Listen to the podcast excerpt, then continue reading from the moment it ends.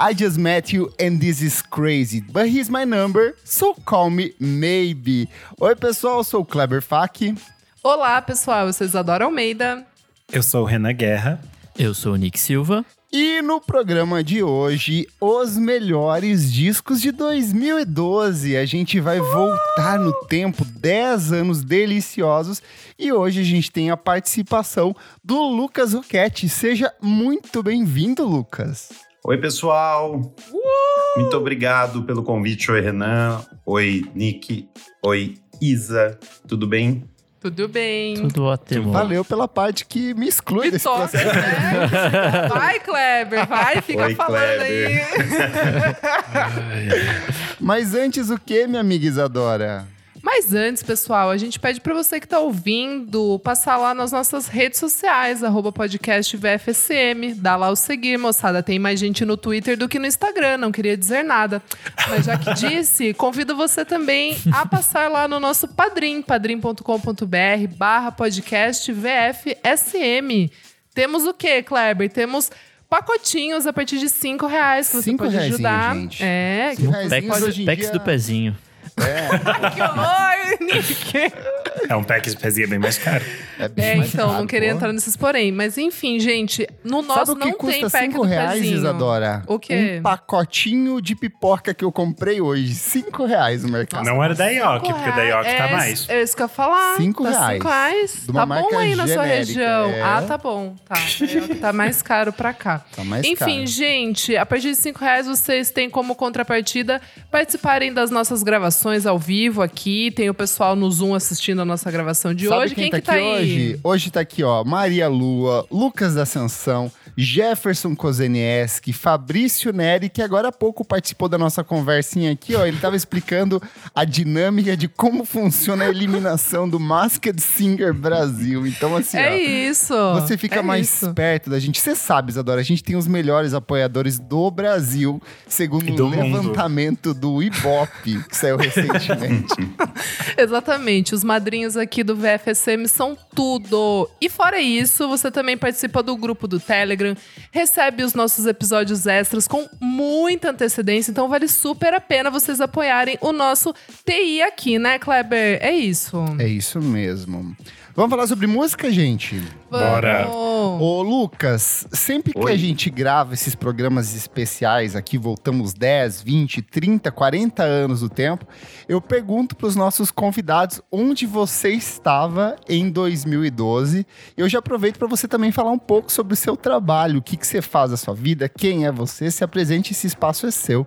Massa. Eu trabalho com audiovisual, eu sou diretor de programas. Hoje em dia eu tô na TV Cultura e dirijo o Cultura Livre, da Roberta Martinelli, que já esteve aqui já também. esteve. né? Exato. Chique. Entre outros projetos que acabo fazendo lá, já tô há algum tempo na TV Cultura. E também sou roteirista e tenho um projeto parecido com o Vamos Falar sobre Música, que se chama Música Crônica, que sou eu com alguns amigos e que tem uma newsletter, a gente solta artigo, ilustrações e tem o podcast toda semana, que a gente pega um disco ou um assunto e destrincha lá. E em 2012, há 10 anos atrás, eu estava trabalhando com a Isadora Ó, Olha. na MTV Brasil, na afinada MTV Brasil, não essa Falecida. MTV Brasil que tá aí, a outra. Tava lá trabalhando, eu tava dirigindo o China no Show na Brasa. E Maravilhoso. tinha um outro projeto que a gente fazia que era o MTV1, que eram drops na programação e tinha alguns especiais ao longo an- do ano, né? Uhum. que eu também fazia, escrevia lá, saía para gravar com o Chuck, a Gaia e o China. E e trabalhei na Fazenda. Vocês estavam falando aí de reality, É, trabalhei na Fazenda no fim de exato. 2012. Ah o lá, Renan, o o, Renan. olho do Renan brilhou agora. O Renan é o maior fã de Fazenda que eu Não, eu conheço. não gosto da Fazenda, mas essa fase aí era perfeita. Era bom, as era bom. malucas, incrível. Era bom. É, então, era uma maluquice. Era você que mesmo. tocava Bjork É, é uma experiência antropológica gravar isso daí. e no finzinho do ano, logo depois do VMB, assim, eu fui pra, pra Record fazer isso. Acabou a Fazenda, eu voltei pra MTV. E daí 2013 já, a MTV se foi em setembro Foi, daquele se ano. Boa. E você, minha amiga Isadora, o que, que você estava fazendo além da MTV nessa época? Nossa, gente, eu estava o quê? Deixa eu pensar. Eu tava na faculdade, é, tava indo em todas as baladinhas indies. Alley, Fan House, Nossa, saudades. Saudabeco. Que mais, Kleber? Todas, entendeu? Todas. Nossa, vi Fervendo muito a Isadora ali. caída nas escadas dos lugares. Isso, sabe? Ainda, ainda usava aquele saltinho, uma, uma minha calça preta que tava na moda. Que mais? Gente. Você usava aquele tênis de salto alto? Não, ei, não, jamais. Ah, não sei, a Cat Power usou em 2012, né? É, mas não, eu nunca cometi esse crime fashion. Não, não, não, não, não, não dá. Os, sapatinhos da Isabel Maran lá não dava. É, mas eu tava aqui em São Paulo, tava trabalhando na MTV, indo em todos os shows já, curtindo a doidado. Cinejoia já tava pego, vários shows legais nessa época. Verdade. Eu tinha Tipo, inaugurado fazia um ano, né? Era bem Já, recente. Sim, mas, e assim, o Tava tendo cast show a rodo. era bom, cara. Era muito bom. E o dólar tava bom. Tava bom. Então, Ô, sabe? ô, Ô, saudade da minha ô, presi- saudade, sabe? Tava Presidenta chegando Dilma ali, ali, ó. Os festivais estavam babados. Eu vi o melhor festival que eu já vi na minha vida nesse ano, né? Que foi o Sonar aqui em São Paulo e o Pitchfork de Paris. Verdade. Assim, então foi Sonar uma... aqui de São Paulo, inclusive, a gente transmitiu. A gente trabalhou, E trabalhou a gente nesse- trabalhou, foi um babado. Comi Dizia- salgadinho free a torto e direito ali. Melhor festival. Cara, foi maravilhoso. E de verdade, foi um dos melhores anos da minha vida, assim, eu, eu fui muito feliz naquele ano, de verdade. Boa. Conhe- conheci muita gente e muita música, moçada. Renanzinho que tá rindo aí, onde você tava em 2012? Tava no Rio Grande do Sul servindo cuca e salame? ou não? Tava, eu tava na fronteira com a Argentina. Eu tava na faculdade. Fazia então pouco tempo que eu tinha feito 18 anos, eu já podia atravessar a fronteira e ir para as festas de reggaeton. Meu, meu Eu não sabia que tinha que ter idade pra fazer isso, pra, pra, pra ir pra um lado pro outro pra festa? Sério Sim, mesmo? lá no, nessa cidade que eu morava, São Borja, ainda tinha leis para atravessar a fronteira. É que a Algumas fronteira é com o Uruguai ou a Argentina? É com a Argentina e é Ah, uma tá. ponte, então você para, Entendi. tem uma alfândega e tudo mais. Porque eu é desde pequeno tô acostumado a ir pro Paraguai pela ponte sem documentação nenhuma, mas exemplo, entendo. É, Tem uma outra cidade, esqueci o nome, que é fronteira com, com o Uruguai, e aí é tipo, você só atravessa porque é no meio da cidade. Gente, então não tem demais. diferença. Mas na cidade que eu estudava era tinha uma pontezinha, aí a gente fazia tipo uma vanzinha pra ir pra festa de reggaeton. Hum, E eu já tava escrevendo sobre música, já tava produzindo algumas coisas, e aí, tipo, voltar nessa pauta, eu fiquei assim, gente, quanta coisa que eu realmente ouvi nessa época. Boa. Nick já tava aqui em São Paulo, já tava no Monkey Buzz. 2012 foi um ano que você ouviu muita música. E eu acho que foi o ano que a gente se conheceu também, não foi? É, 2012 foi o primeiro ano de Monkey Buzz, então em 2022 Monkey Buzz completa 10 anos. Pô, Foi o ano que eu-. Talvez tenha sido o ano que eu mais ouvi música, assim, tipo, eu conheci muita coisa, muita coisa boa. E acho que realmente foi o ano que eu conheci o Kleber. Na- nas festinhas que a gente Bêbado. ia e ficava muito louco juntos. Beba. Nossa, assim, que, que época. bom demais. E acho que além disso ainda tá na faculdade e talvez tenha sido isso. Mas assim, de fato, o que a Isa falou foi tipo, teve muito show foda, teve muita coisa boa acontecendo. Sonar até hoje me marca como o melhor festival que eu já vi na vida. 2012 foi um ano muito bom, assim, tipo. Foi babado. Demais. E você, Klebs? 2012 foi o ano que eu disse adeus à Itaipulândia, disse adeus ao Paraná. Falei, não volto mais pra esse A inferno de Regina Duarte cidade. saindo de, do Paraná Saí, peguei Vale um Tudo. punhadinho de terra assim, falei, nunca mais pisarei aqui, joguei assim.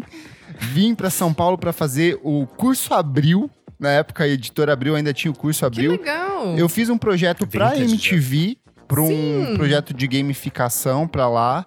E aí eu fui ficando, fiz um estágio no site M de Mulher depois de um tempo. Eu passei pelo Guia Quatro Rodas, onde eu fiz um rolê pela Vila Madalena, assim, muito louco, tudo pago. Deus, Era maravilhosa essa, essa época da Abril, porque, Que tipo, tinha dinheiro de borderô. É. Então comia torto e direito.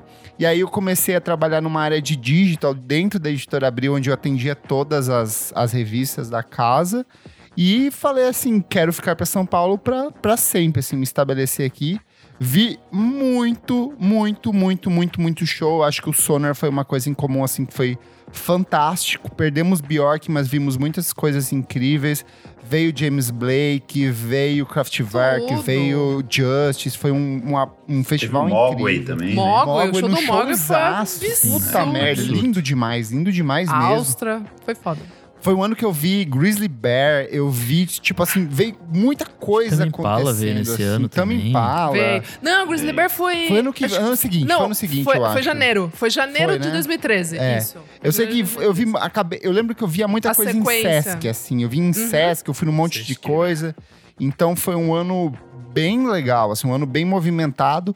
E olha só o que aconteceu em 2012. Foi o ano que teve aquele tumulto na entrega de apuração de votos do carnaval. que tem aquela imagem clássica de um cara lá rasgando umas cédulas, assim, sabe? Um cara fortão. Essa imagem é muito icônica pra mim, assim. Precisei colocar aqui. Foi o ano em que prenderam é, os canibais de Guaranhuns no Pernambuco. Eu não sei se vocês lembram dessa É história. verdade. Fazia Que era- coxinha, não fazia Isso, coxinha ele- com carne um- humana? Com carne humana. Meu Eles Deus. eram um, um trisal ali, era um cara meio profético, místico, maluco. A história é muito Pô, boa. Brasil não dá. Pesquisem Alô, depois. Netflix, faz filme. Merece Cadê o Ivan Uma pra série. fazer uma É, série? uma série da Netflix, Canibais de Guaranhuns aí. É perfeita essa história. Foi o ano, meus amigos, que criou-se a Lei Carolina Dickman, porque um hacker teve Opa! acesso às fotos da atriz Carolina Dickman é, que ela tinha dentro do computador dela, ele conseguiu acessar pelo, pelo e-mail. Então a gente tem é, essa possibilidade de processar hoje as pessoas que utilizam as nossas imagens no meio virtual por conta dessa lei. Foi no ano que a gente lançou a lei de acesso à informação. Então, essa possibilidade de ver que, por exemplo, o Bolsonaro gastou 15 milhões de reais no cartão corporativo, a gente tem por conta dessa lei criada ali em 2012. Foi o ano, olha só, outro acontecimento aqui, que a Elise Matsunaga matou o Marcos Nossa. Matsunaga e esquartejou o corpo. Um Então, pouco assustado com as informações que o Kleber escolheu. Eu trouxe só as Humildade. melhores, gente. Mundo, globalização, política, nada disso. Eu quero aqui. Só ó, linha fatos, direta. Só linha direta, só sangue. E tem série. Essa deu série. Deu documentário na Netflix, Tem. né? Tem. Sim. Teve o ano que foi também o ano que os cientistas descobriram a partícula de Deus, fizeram aqueles testes lá que as pessoas acharam que ia acabar o mundo porque eles estavam usando o acelerador de partículas, então tinha uma, uma chance mínima de que o, o planeta Terra fosse transformado em um buraco negro maluco. Foi o ano que eles fizeram um levantamento e descobriram que o exército brasileiro tinha munição para disponível durante uma hora de guerra e de lá para cá não mudou muita coisa. Então, com exceção Mas agora tem picanha pra cacete. da picanha, e cerveja tá do rolando picanha da solto. cerveja e do, do, do- do doce de leite, mas Leite continua condensado. nesse estado lamentável. Foi o ano também que, que o governo sancionou a lei para ter 50% de vagas de cotas dentro das universidades públicas. Então é uma decisão que agora está sendo rediscutida de novo, deve cair muito provavelmente durante o governo Bolsonaro, ou está sendo questionada a todo momento, mas foi aprovada pelo governo Dilma lá em 2013. Não, mas todos os estudos apontam que deu muito certo. Então, assim, Sim, isso é Mas verdade. eles vão dar jeito de destruir, né? De Que é Não dá É, tempo, falta Bolsonaro, meses. É, vai, chega, falta meses agora. Chega, Mas, já amiga, não, se falta der ano. chance, falta eles meses. vão. Eles não, vão, eles vão. falta meses aí, chega. Também foi o ano em que o grande best-seller da literatura foi a Bíblia? Não. Foi o romance 50 Tons de Putz! Cinza. Era, Classic. gente, eu tenho a visão Iconic. muito clara de entrar no metrô de São Sim, Paulo, sim. virar para um lado e ver centenas de pessoas segurando esse livro na mão, assim, no tipo senhorinhas, moças. Que caos. Tava que tipo, caos. era isso e, Moças, e Game o of Kleber Thrones. segurando. E era Moças. meio um tabu, assim, né? Tipo, as- ai, as Ah, senhoras não- mas indo- não era mais, assim, perdeu-se tipo, o tabu depois de um é, tempo. Então, então, exato, bizarro. depois de bizarro. Sabrina veio 50 anos de cinza. É. Sabrina se entregou a idade, Nick? Foi o ano que o Psy ganhou o mundo com Gangnam Style e deu início a essa movimentação é, sul-coreana do, do, do K-pop. Foi tipo, obviamente já existia antes, desde os anos 90 Catalisador. existia uma articulação, mas ali eu acho que o mundo entendeu o poder dessa cultura pop coreana. Foi o ano de Avenida Brasil. Foi a novela que parou Tudo. todo mundo pra assistir. Quem não gostava de novela começou a falar que gostava. Carminha, Tufão, Lixão da Dona Lucinda, assim, foi Mãe um Lucinda, tudo. acontecimento ali, foi uma coisa muito absurda. E foi o ano também que o Obama venceu o Romney e foi reeleito presidente Ai, dos saudades. Estados Unidos. Então, foi um período, um ano muito movimentado. E eu quero começar perguntando pra você. Não, peraí Lucas. que nossos Ah, padrinhos estão falando uma coisa importante. 2012 foi o ano que o mundo acabou, segundo o calendário Maia. Verdade, Ah, gente. É o ano até que aquele tá filme acabado. horrível. 2012, filme maravilhoso, gente. Todos os filmes desse diretor são maravilhosamente péssimos, porque são sempre catástrofes, assim. tipo, São sempre já- catástrofes. E, inclusive, tem um no cinema agora, Da que é Lua. igualmente É horrível. É, exatamente. Da Lua. Meu Deus. Perfeito, bom Não demais. sabia que era. Ontem eu fui, fui ao cinema e passou esse trailer. Eu falei, nossa, tem tudo que eu adoro num filme ruim. Cara, esse cara, ele, ele odeia o planeta Terra, a existência humana de todas as formas. Ele Agora é a Lua que vai isso. destruir a Terra. Perfeito. Ô, Lucas, nesse ano movimentado aqui, vamos começar pelos discos brasileiros. É, muito o que, bom. que é o que mais te chamou a atenção nesse ano? Teve alguns primeiros discos, assim, que eu lembro que eram muito bons, assim, tipo do Terno, que era um disco que, que chamou a atenção. É, não é o meu lá. favorito deles, É. assim, mas assim, era um Chegou disco. É, era um jeito diferente ali, era um- que eles estavam é, de uma turma diferente, na verdade, uma geração diferente, nova, que já vinha acontecendo, mas acho que eles simbolizaram bem ali. Mas eu acho que dos meus favoritos é o do Benegão. Eu adoro aquele disco do Benegão, que é o Sintoniza Lá. Descasso, descasso. Todo Boa. mundo ouvia lá na, na MTV, eu lembro muito, assim. De tipo, a, a turma falando, China também, vocês falavam bastante, assim. Eu, eu nunca. Foi muito legal porque eu comecei eu a. prefiro ainda o anterior, o Enxugando Gelo, eu ainda acho é, infinitamente melhor, assim, mas é um bom Foi disco quando eu comecei mesmo. a ouvir.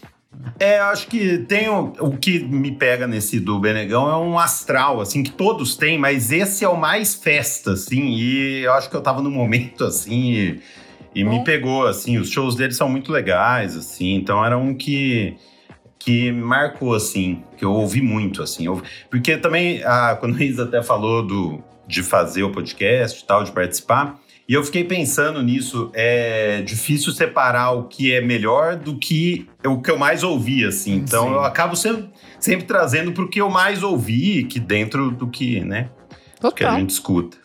Eu vou começar puxando aqui Silva com Claridão, porque eu acho que Ah. foi o que eu mais ouvi esse ano. Muito bom. Eu gostei muito porque é, eu acho que o, o som que o Silva faz hoje é muito diferente, é muito mais voltado para MPB, ele tem uma pegada completamente diferente, mas eu adorei porque eu, eu sentia muita falta de ter um artista de MPB que trouxesse essa roupagem eletrônica. Sim. E eu acho que o, o Claridão é um bom exemplar disso, é um disco que envelheceu muito bem, eu tava ouvindo para essa pauta aqui.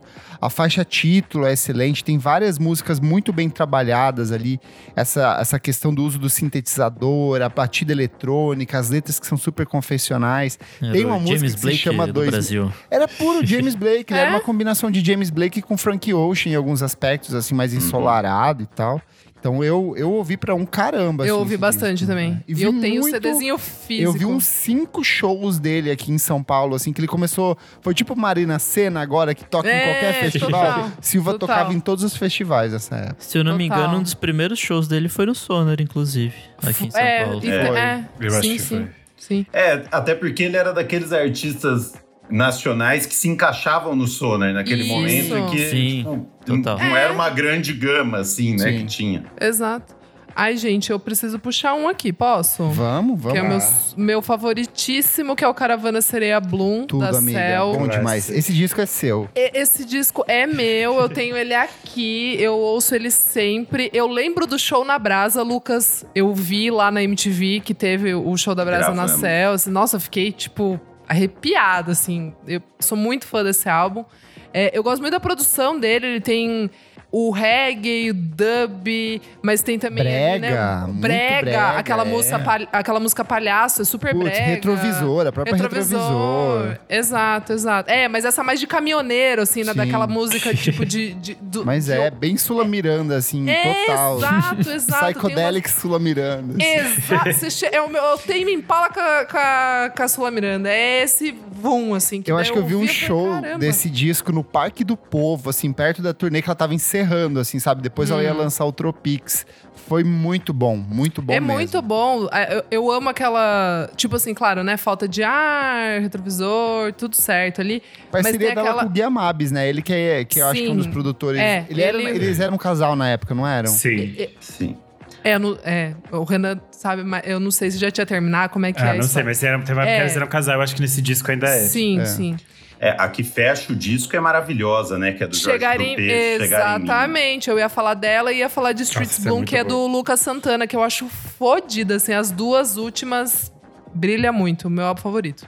É, acho que esse disco. Eu adoro, até tá, tá na minha lista aqui, porque esse disco eu acho que pra mim, quando eu ouvi esse show na Brasa, foi lindo gravar com ela, assim, porque a banda tava muito afiada e Muito tal. foda. E eu acho que é o primeiro disco da Cell que eu acho que, que ele é completo bom, assim. Não que os os outros dois primeiros são bons, muito bons, mas eu acho esse muito amarrado, Redondo, assim. é, muito, mais, também. muito redondo. muito Vagarosa ainda pra mim. É, o É, cara vamos é, vagarosos. fã sogra. É, é. Arrumei briga Kleber. Não, a gente tá junto, a gente tá junto. Trip hopzinho com dub ali, bateu gostoso ali.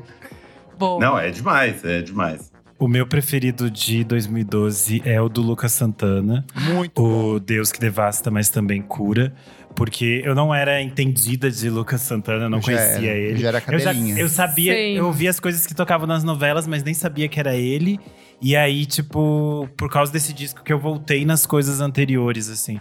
Mas é um disco muito bem amarrado, muito cons- bem construído, assim. Como ele transforma essa separação em umas canções é, extremamente universais, assim. Eu acho muito foda. Esse disco tem umas participações muito boas, umas coisas, uns encontros legais. Sabe o que é legal? Que tanto. A gente falou da Cel, a gente tá falando do Lucas Santana, e eu vou puxar também a, a, a Tulipa Ruiz com o Tudo Tanto. Tudo tanto. Ah, que são puxar artistas agora. vindo em sequência de discos muito bons. Então a Cel veio do Vagarosa pro Caravana CDA Bloom.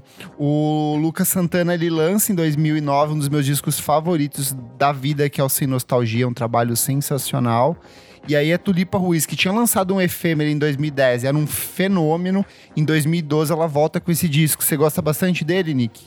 Cara, sim, tem. Pra mim tem a melhor música dela, que é Víbora. Muito Que até bom, hoje, assim, tipo, demais. Dá arrepio, assim, de ouvir. Eu tava reouvindo pra, pra gravar, né? E assim, que álbum absurdo. E eu acho que é um, é um bom álbum porque ele foge do que é o primeiro, assim, tipo. Sim, é bem ele diferente. tem elementos do que foi ali. ah, Quando saiu, eu fiquei, tipo assim, sabe, aquele estranhamento inicial, porque eu era muito Sim. mundinho efêmera. E aí eu demorei muito tempo pra, tipo, bater de verdade, assim. Só que daí quando o disco virou a chavinha, foi tipo assim, caralho. Putz, Ah, esse disco tem. Quando eu achar, que eu acho. a- ao vivo ela é linda, estúdio perfeito, assim, também eu gosto bastante dela. Ele me É parece um disco bom. menos tilelê, assim, tipo, ele é mais Sim. pé no chão, assim. Sim. Acho que outro concordo. que vale, vale a menção aqui é Thiago Petit com Estrela Decadente. Nossa, é, esse eu ouvi, ouvi bem. Ouvi Que bem. tinha, tipo, um puta time de, de convidado, assim, era, era bem legal. tipo, É o disco que apresentou o Thiago pras novas gays, assim, as gays novinhas se encantaram com o Thiago aí. É, eu acho engraçado que também tem esse mesmo rolê de, de ser uma cisão, com, tipo, não completa, mas é bem diferente do primeiro, assim. Sim, que era mais gente folk tá o primeiro, agora. né? Era aquela coisa do homem sensível, do tal, Era, meio... enquanto os outros foram pra essa coisa, tipo, ai, super romântica. Ele É. foi pra um outro lado meio estranho. E daí era, tipo, chamava... Chamou, tipo, a Cida Moreira pra Sim. fazer Cara. várias participações. E ele levava ela pra todos os shows. Era, tipo, muito legal. É muito, legal, é muito legal esse ano agora a gente falando, né? de dois- tipo, a gente tá vendo tudo isso que aconteceu em 2012 de um jeito, assim, gigantesco agora. Eu, eu ia falar da Gabi Amarantos, tipo, Vamos que eu lá, acho sim. que, o, Treme, que o né? álbum foi muito icônico, assim, né? De, de, de- de ser muito importante tudo que ela trouxe. Ele foi lançado pela DEC, não foi? Tipo, por alguma dessas gravadoras, assim, que, tipo, eu lembro. Que eu tava começando a entender, né, sobre grava- gravadora e tal. E daí chegou na MTV, assim, o, o, o álbum. E aí eu olhei, assim, eu lembro que eu fiquei meio, nossa, que legal, sabe? Porque tá, eu tava sentindo que estavam investindo em um. Aqui tá- eu acho que é pela Som Livre, tá aqui. É que eu acho que na época que saiu, logo que saiu, tinha o apoio do Miranda, era ele que fazia Isso, tipo a é. ponte. É que sabe o que, que é? Existia toda uma movimentação é, cultural de fazer essa cena paraense Sim, acontecer e acontecer. trazer É. pra cá. Então, Miranda foi um. Eu lembro que a equipe inteira da Bravo fazia matéria sobre isso. Tinha uma- um, Total, um uma fluxo de jornalismo, uma era mobilização de Era fato mesmo. de fazer essa cena para. Tinha o Felipe Cordeiro também tava vindo pra cá. Tinha aquela Dona outra. Onete também tava aquela- vindo pra naquela cá fazer banda que era de show. aparelhagem Gangue também. do que- Eletro. Gangue do Gangue do Eletro. Eletro que era também, que super lança também. disco da- no ano seguinte. Isso. Então, eu acho que o, o disco da Gabi, ela- ele chega meio como um statement, assim, de tipo, olha, Isso, isso aqui é o exato. pop paraense, é a cultura de lá, mas Existe de uma música lá coisa- em cima. Isso. Né? E, e eu acho que abre pra muita gente, tanto que depois vem Jalu, vem um monte de outras pessoas Total. também embarcando nessa, nessa onda. E é um disco muito bom, É muito tanto bom. que pra É mim, foi- é, eu não consigo gostar do disco novo que saiu ano passado, assim, não me pegou. Eu acho que ele É, ficou meio esquecido, assim. Porque é um disco de, de fato, assim, espetacular, assim, muito bom mesmo. Total. Um que eu tinha separado aqui, que eu gosto muito, é o do Otto, que vem logo depois do Certa Manhãs Acordei de Sonhos Intranquilos, que eu acho o melhor dele, disparado. Sim, Esse é, obra-prima. é, é, esse é foda, é um descasso. Mas o Moon Ana, ele eu acho ele muito bom, muito bom. Eu acho que depois ele não fez discos tão bons quanto esses dois, assim. Eu acho que esses dois, é, se eu tivesse que apresentar a carreira do Otto pra alguém assim em disco, seriam esses dois, assim. Eu adoro esse disco. Bom, meu. Eu gosto muito, eu acho muito engraçado. Tem umas participações meio malucas, tipo a Taina Miller, umas coisas assim. E ele atrasou horrores, porque a ideia era sair em 2011, né? Que tinha a história dos Sim. números. E aí foi atrasando, foi enrolando. Mas quando saiu, eu gostei muito também. É um disco que eu geralmente volto, assim, continua é, batendo bem.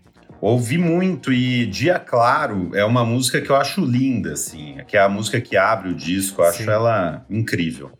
Dos nacionais, tem um aqui que eu sou apaixonado, eu ouço e reouço, que é o Bahia Fantástica, do Rodrigo Muito Campos. Pra mim é um dos top 10 Nossa, desse ano, crer. é um dos melhores da década Bonito. passada, assim. Porque eu acho que ele tem muito dessa essência desse samba torto paulistano, tem muito dessa essência do disco anterior que ele havia produzido, que é o São Mateus não é um lugar tão longe assim.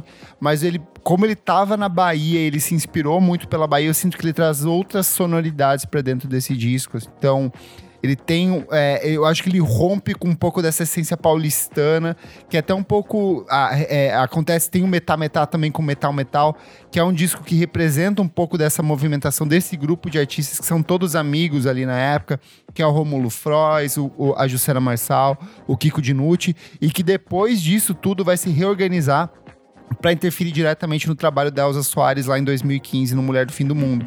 Então eu acho que esse disco pra mim com o do Metal Metal Metal Metal, ele meio que sintetiza toda essa transformação dessa cena paulistana que ia ficar ainda mais Boa. forte ali e influenciar muitas outras pessoas. E a Jussara aparece, né, no disco do Rodrigo. Tem eu gosto Criolo também. também. É, eu gosto muito da faixa com o criolo, que é Ribeirão.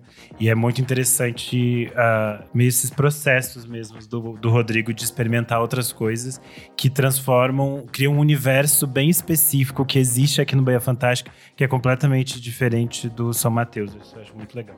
Boa, pro próximo eu quero falar do, da banda goiana é, Cambriana, com House of Tolerance. Primeiro Tua cara é esse. É maravilhoso esse disco.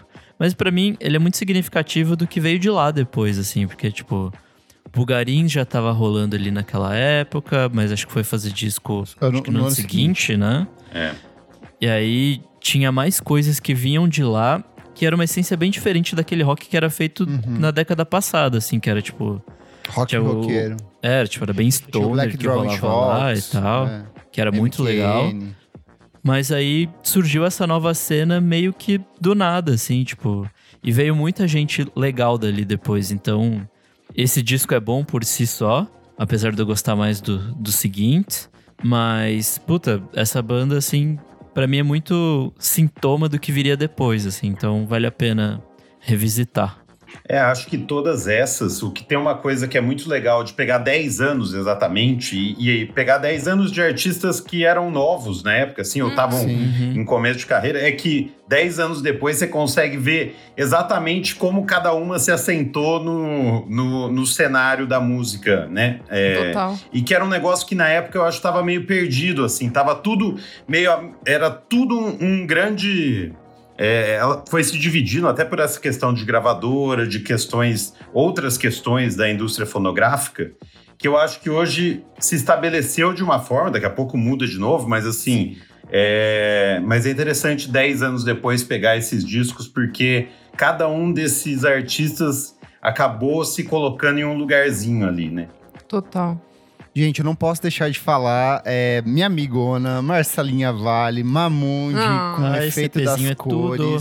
O dia que chegou isso pra mim por e-mail, num e-mail muito simples, com três fotos de divulgação e um texto muito simpático, eu me encantei. Musicalmente era tudo que eu gostava, que é essa pegada revisionista dos anos 80, mas uma linguagem muito atualizada, muito brasileira, muito moderna, então me encantou de cara. Eu fui no primeiro show que ela fez aqui no Sesc Pompeia pra ninguém, porque choveu assim, tipo, um pouco antes. Ela to- tocou com uma capa de chuva amarela, assim, eu lembro até hoje. Foi muito gostoso. Eu levei vários amigos pra assistir e foi só a gente, então foi muito gostoso. E esse EP eu ouvi muito na época que saiu, assim. Esse Boa. que tem o calor do amor, não é? Tem Essa calor do música- amor, é, música tudo. perfeita. É nesse disco, é perfeito. Ai, gente, eu preciso puxar aqui um negócio. Puxa. Um negócio, cara. Eu preciso pu- puxar abraçaço. Eu preciso pu- puxar, Boa, cara. cara, Caetano. Veloso. É, f- eu fui ver o- esse show dessa turnê. Eu também, miga. Emocionada, chorei muito, nunca tinha visto Caetano.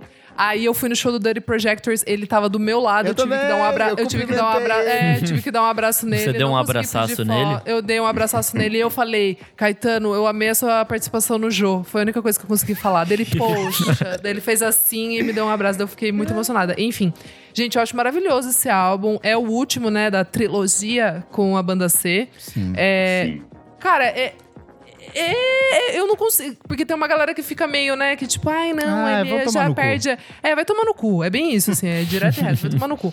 Cara, eu acho maravilho maravilhosa a Bossa Nova é foda. Acho statement. É... Eu acho meio. É, É, figura o- do o- seu tempo, Bossa Nova é foda. Por Eu causa daquelas acho, estações dos, dos lutadores, umas Mas coisas que, marcou, tipo assim- mas marcou essa época. Não, que, sim. sabe? Só que eu digo, é só, tipo, quando a gente ouve, se você não viveu essa época, é, tipo, meio aleatório os nomes daqueles Então- homens lá, porque a maioria deles é uma caçamba de lixo hoje em dia. Então, mas, é- mas isso que é interessante. seu. Mas eu acho que isso é legal do Exato, Caetano. exato, porque, por você vai exemplo, no disco buscar- anterior ele gravou aquela Lobão Tem Razão, sabe? Daí, sei lá, três anos depois. Exatamente, já ficou desatualizada. É um produto do tempo, assim. E eu Então, acho Sim, muito eu acho foda, porque interessante, você vai é pesquisar. Um, um apontamento. Tipo Mas o eu disco gosto- do ano passado, triste. que ele cita, sei lá, Baco, Glória Groove. Exato. A gente não sabe se daqui 10 Daqui anos vai. cinco anos, sabe? quem são Metade essas pessoas?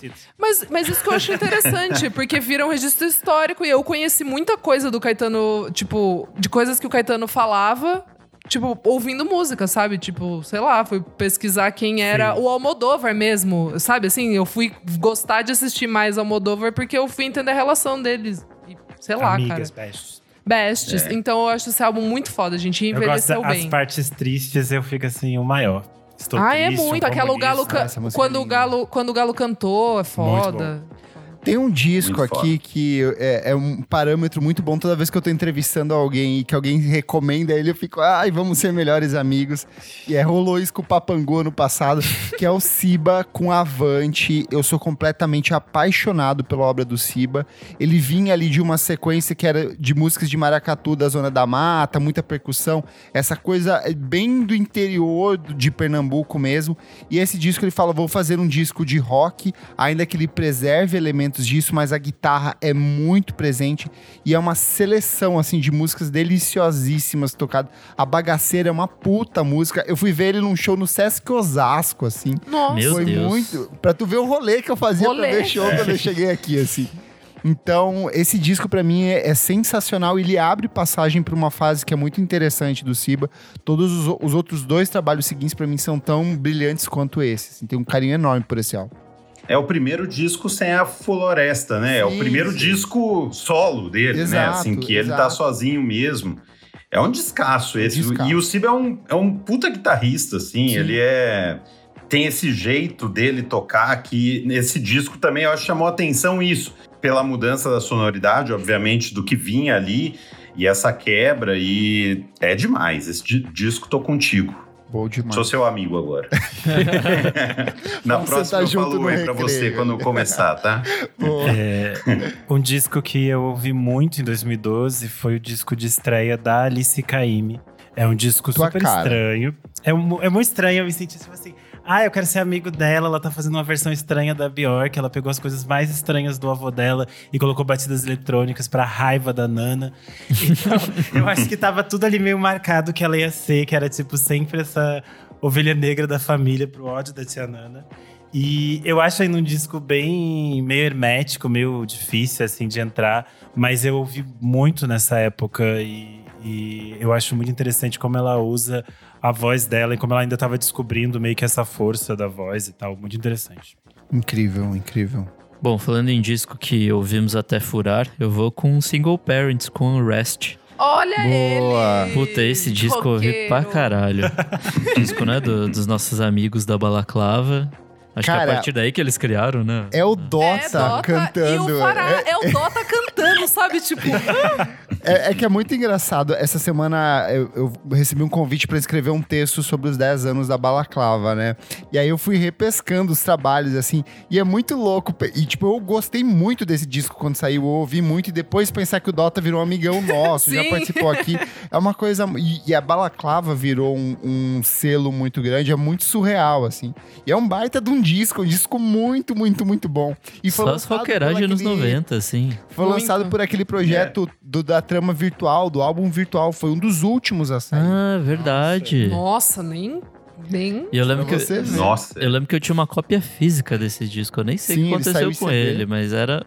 Puta, esse disco era muito bom, assim. tipo- Eu pensei que você ia falar do Jair Naves, Nick. É, pode crer. Eu ia falar desse disco. Eu Pô, gosto, então gosto muito desse aí. disco. Então pode ir, Lucas. Gosto muito, É eu bonito. gosto do eu gosto do Jair assim, eu acho a carreira solo dele muito Perfeito. legal. E esse foi o disco que eu conheci o Jair assim, que eu falei, ah, ah, quem é o Jair, né? Então daí você- você- eu conheci, eu falei, caralho, que massa. Porque é muito fora da curva de tudo que é feito por a enorme maioria do que é feito Sim. É na música nacional, ele é, ele, ele é bem específico assim, e eu, eu gosto bastante. É, eu também conheci o Jair nesse disco, assim, tipo, a ex-banda dele sabia que existia, mas nunca fui muito atrás. E aí nesse disco eu conheci e falei, opa, tem, eu, tem alguma coisa aí. lado, sempre fui cadelíssima Cadelinha. da, da, da Do Ludovic, Ludovic. assim. é. Ouvi muito na, na adolescência. Era- eu acho que era a coisa mais emo que eu ouvia, era Ludovic. E aí o Jair lança um EP em 2010, que ele vai pra uma coisa mais acústica, assim. E nesse ele volta só um pouco mais pós-punk, uma coisa mais Nick Cave. Atmosférica, mais né? atmosférica e a apresentação ao vivo desse disco. Eu vi num Sesc também. É sempre muito visceral, coisa. assim, sempre. Muito bonita. A tipo, voz dele entrega, ao assim. vivo, assim, ele é muito intenso, ele é muito forte, sabe? Você Super. você pode ir pra esse, pro show dele sem conhecer nenhuma das canções e você vai se emocionar muito, porque tem muita entrega, tem uma potência muito grande no que ele faz ao vivo. ali. Total. Gosto muito. É, outro disco que eu gosto bastante é o Manja Perene, do Letucci. Boa. Perfeito esse disco. Eu adoro esse disco, eu gosto muito de, da história do Letucci, como eles construíram as coisas enquanto casal, como tipo, o relacionamento deles é parte da construção dos discos. E eu acho muito interessante como esse disco é, envelheceu bem e como as coisas que a Letícia experimentava ali, depois ela vai colocar em outros lugares, assim. E eu sou muito defensora, fãzinha da Letícia mesmo. Quando ficam falando mal dela no Twitter, eu vou lá, olha aqui, conhece a história dela, não tá começando hoje não, são 30 anos de carreira, tem muita história pra trás. É Tem- isso. Tem que conhecer o passado do Letucci, entendeu? Tem É participação isso. do Fama. É isso. É isso. Vamos para uma, umas citações rápidas aqui, menções honrosas, e aí vamos pro internacional, que senão a gente Bora. vai Sim. ficar a noite inteira. Bora. Quero reforçar aqui, ó, loop de loop com sal grosso. Eu acho que foi o princípio desse fenômeno loop de loop aqui. Vitor Araújo com AB, que é um Nossa, é disco foda. bem legal, assim, muito bom. É Também muito é, é- é- acho que é o primeiro. Ele tinha lançado um disco ao vivo e aí ele veio com esse que é, sens- é sensacional. Um que tocou no Festival Sonar, que a gente citou muito aqui, é o Psylo Samples. Samples, Ele é. lançou o Mental Surf esse ano. Pode crer. É muito difícil de achar esse disco. Ele tá todo fragmentado, sei lá, tem pedaços no SoundCloud, pedaços no YouTube. É, Mas é, um músicas disco- soltas aí. É no- muito bom. Ele tem um disco de. É um disco. É tipo Apex Twin no mato, assim, sabe? Essa é a, é a pegada, assim. Ah, e um que é muito MTV também é Bando O. Motel. Verdade, Verdade. motel. É, motel. su- e também diria muito do que a gente tá vendo hoje, né? Assim, tipo, é muito um sinal do Sim. tempo, assim. É muito, muito legal. Faltou muita coisa aí. Tem um EPzinho do Nagra Claudic, a hora e vejo o Nagra Claudic, que eu amo. Boa. Ah, eu vou citar também Tereza, com Vencer, artista aqui, Eu ouvi aqui bastante. fora, que era Nossa, muito divertida. Vamos bem divertido, bem gostosinho. Vamos pros internacionais, gente. Bora lá. Bora. Eu quero começar falando que 2012 lá fora foi um ano fantástico pro rap, principal pro, pra, de, pra música de maneira geral, mas eu acho que o rap pra mim é o que mais bateu forte ali. Eu, é, eu e o Nick já gravamos um podcast sobre o Kendrick Lamar, sobre o Good Kid, Mad City, então ouça aí, está na sua timeline. E eu vou puxar com a coisa que mais bagunçou a minha cabeça, que foi o Death Grips, com os dois discos que eles lançaram que é o The Money Store e o No Love Deep Web. Cara, eles o disco do fritaram o meu O cérebro do no ano anterior. Quando eles Cara. lançaram Guillotine como single, já tinha falado, puta que pariu, isso é muito bom. E aí quando eles vão pra essa coisa mais pop, entre muitas aspas, desses outros dois discos, pra mim foi, ó... Perfeito. Até hoje eu ouço e fico arrepiado ouvindo esses dois discos. Pirocada Migo, mesmo. migo, eu vi, eu vi esse show no, no Pitchfork, os meus pelos meus braços, não tô brincando, ficou tipo assim, eu E tive olha que que a colocar, Isa é peluda, gente. eu tive que colocar, eu tive que colocar aqueles foninhos que eles entregam assim e começou a dar tipo umas batedeiras de verdade, de tão alto e de tão quebrado que é o som assim, eles colocam Parece que vai explodir os PA, assim. Tipo, que profundo, assim. É bizarro. Bizarro de, de Esses pesado. discos são muito bons. É Esses muito bom, cara. ótimos, e é. também ditou muito, né, do que a gente vê até hoje. Tipo, Denzel Curry, JPEG Mafia, tipo, todo mundo, assim, desses, dessas molecadas. Até E temos, temos aquela foto deles com a Beyoncé. Verdade. Tem a Beyoncé, o Dead Grips e o Robert Pattinson. E aí parece Oh, que eles são tipo umas quê? pessoas não famosas que se encontraram na rua. Nossa, é tudo essa foto. é eu tipo nunca um vi. momento. E aí tem várias notícias. Beyoncé vai a show de grupo experimental. De eu amo. Muito bom. Eu vou começar com o meu disco preferido, é, que é o da Sharon Van Etten, Trump. Ai. Bom É, demais. Trap. Sapatão, sapatão. E hoje, Não no dia é? que a gente tá gravando o episódio, dia 7, Completa 10 ele tá anos. realmente fazendo 10 anos. Pra você E eu ver. acho esse Eita. disco, Tudo. assim, muito, muito foda. É o que eu mais gosto dela. É o meu. Ai, não, o álbum seguinte é melhor ainda. Ah, eu acho tudo muito foda. A minha menina é maravilhosa. Ela é boa demais. E eu acho que a composição dela tá, tipo assim, num nível surreal. Ela tem um jeito de compor, de tocar, de tudo nesse disco é muito perfeito, assim. Eu lembro que quando eu, eu ouvi a primeira vez, eu fiquei assim, gente, o que é isso? E aí eu fiquei ouvindo, tipo, muito, assim. Eu ouvi, sei lá, os- até o próximo disco eu só ouvi esse disco. E depois eu vi o outro. Eu fiquei muito maluco nela, assim, de querer saber todas as coisas. E ela é esse tipo de gente meio misteriosa, que a gente não sabe da vida dela. e tem que ficar caçando em fórum. Como diz um filósofo muito famoso, ele fala assim: a maior, eterna rainha. Ela, a mulher. Gente, eu vou ter que ir aqui com o Lonerism do Tame Impala. Bom Ouvi demais. Vibe desse. Fui no show É demais. aqui em São Paulo, aí fui pro Também Rio de Janeiro. Nunca tinha ido pro Rio de Janeiro, fui pro Rio de Janeiro. fui pra ver eles. Fui lá no Meyer. Você consegue atravessei. imaginar que a gente viu um show do Tame Impala, que hoje é uma banda gigante, no Gigantesca. Cinejoia, pro Sim. número nem tava Ok, cheio, assim, é, tava, tava, ok. tava super. Mas foi demais esse show. Foi Nossa, demais. E tava super, né? Tipo, en- entrosados, assim. Muito, muito afiada a banda. assim. Muito, muito. É, eles Nossa, vieram umas tava- duas vezes em pouquíssimo tempo, assim. Sim, tipo, sim. Tocar Sim. os dois discos, eu acho. Sim, eles vieram em seguida. E, e o, e o show do Rio de Janeiro foi também, tipo, bom, porque, sei lá, é, era menos gente ainda, porque o Imperator é maior. E aí tava, tipo, o pessoal tava mais juntinho, assim, sabe? Daí deu pra. Tipo, a banda tava, tava sentindo. Parecia que aqui, no, aqui em São Paulo a galera conhecia mais, sabe? Tipo, já cantava, já devolvia mais a, a parada. E lá, tipo, era mais juntinho, assim, a galera. Eles estavam meio que ganhando o público. Sei lá, tipo, daí acabou o show. Era do Queremos, no Rio de Janeiro. E aí, eles fecharam a casa e a gente ainda tinha ficha. Só ficou o pessoal que tinha comprado a cota do Queremos pra tirar foto com eles, pedir autógrafo. E aí, tipo, esqueceram a gente, eu e meus amigos. Aí, tipo, a gente, ah, tá, tá bom. Daí a gente foi, tipo, conversou com eles, tirou foto. O Kevin Parker de Havaianas, tipo, mano, muito foda, Brasileiro. assinando. assim, brasileiríssimo, sabe? Muito legal, gente. Armandinho, Muito né? foda. Igualzinho. Era muito foda. e, o, e o Lonerism, tipo, é legal. Sei lá, tipo, eu- não é, não é o meu favorito, assim. é- talvez seja o que eu menos gosto. Mas tem músicas ali brilhantes, assim, tipo. Why, é, why, como é que é? Why Won't They Talk to Why Me? won't they talk, Talk to, to me? me. Eu amo acho muito música. foda. Acho uma incrível. ótima sequência pro primeiro disco Sim. esse. Eu acho que ele, vê- ele encaixa muito Os bem três ali. primeiros. Os três primeiros uma são perfeitos, progressão, é, Mas é. É. o que eu menos gosto do- dos três, vamos dizer assim, né? É Não, eu muito prefiro- foda. Eu, eu fico com o Currents, esse e o primeiro.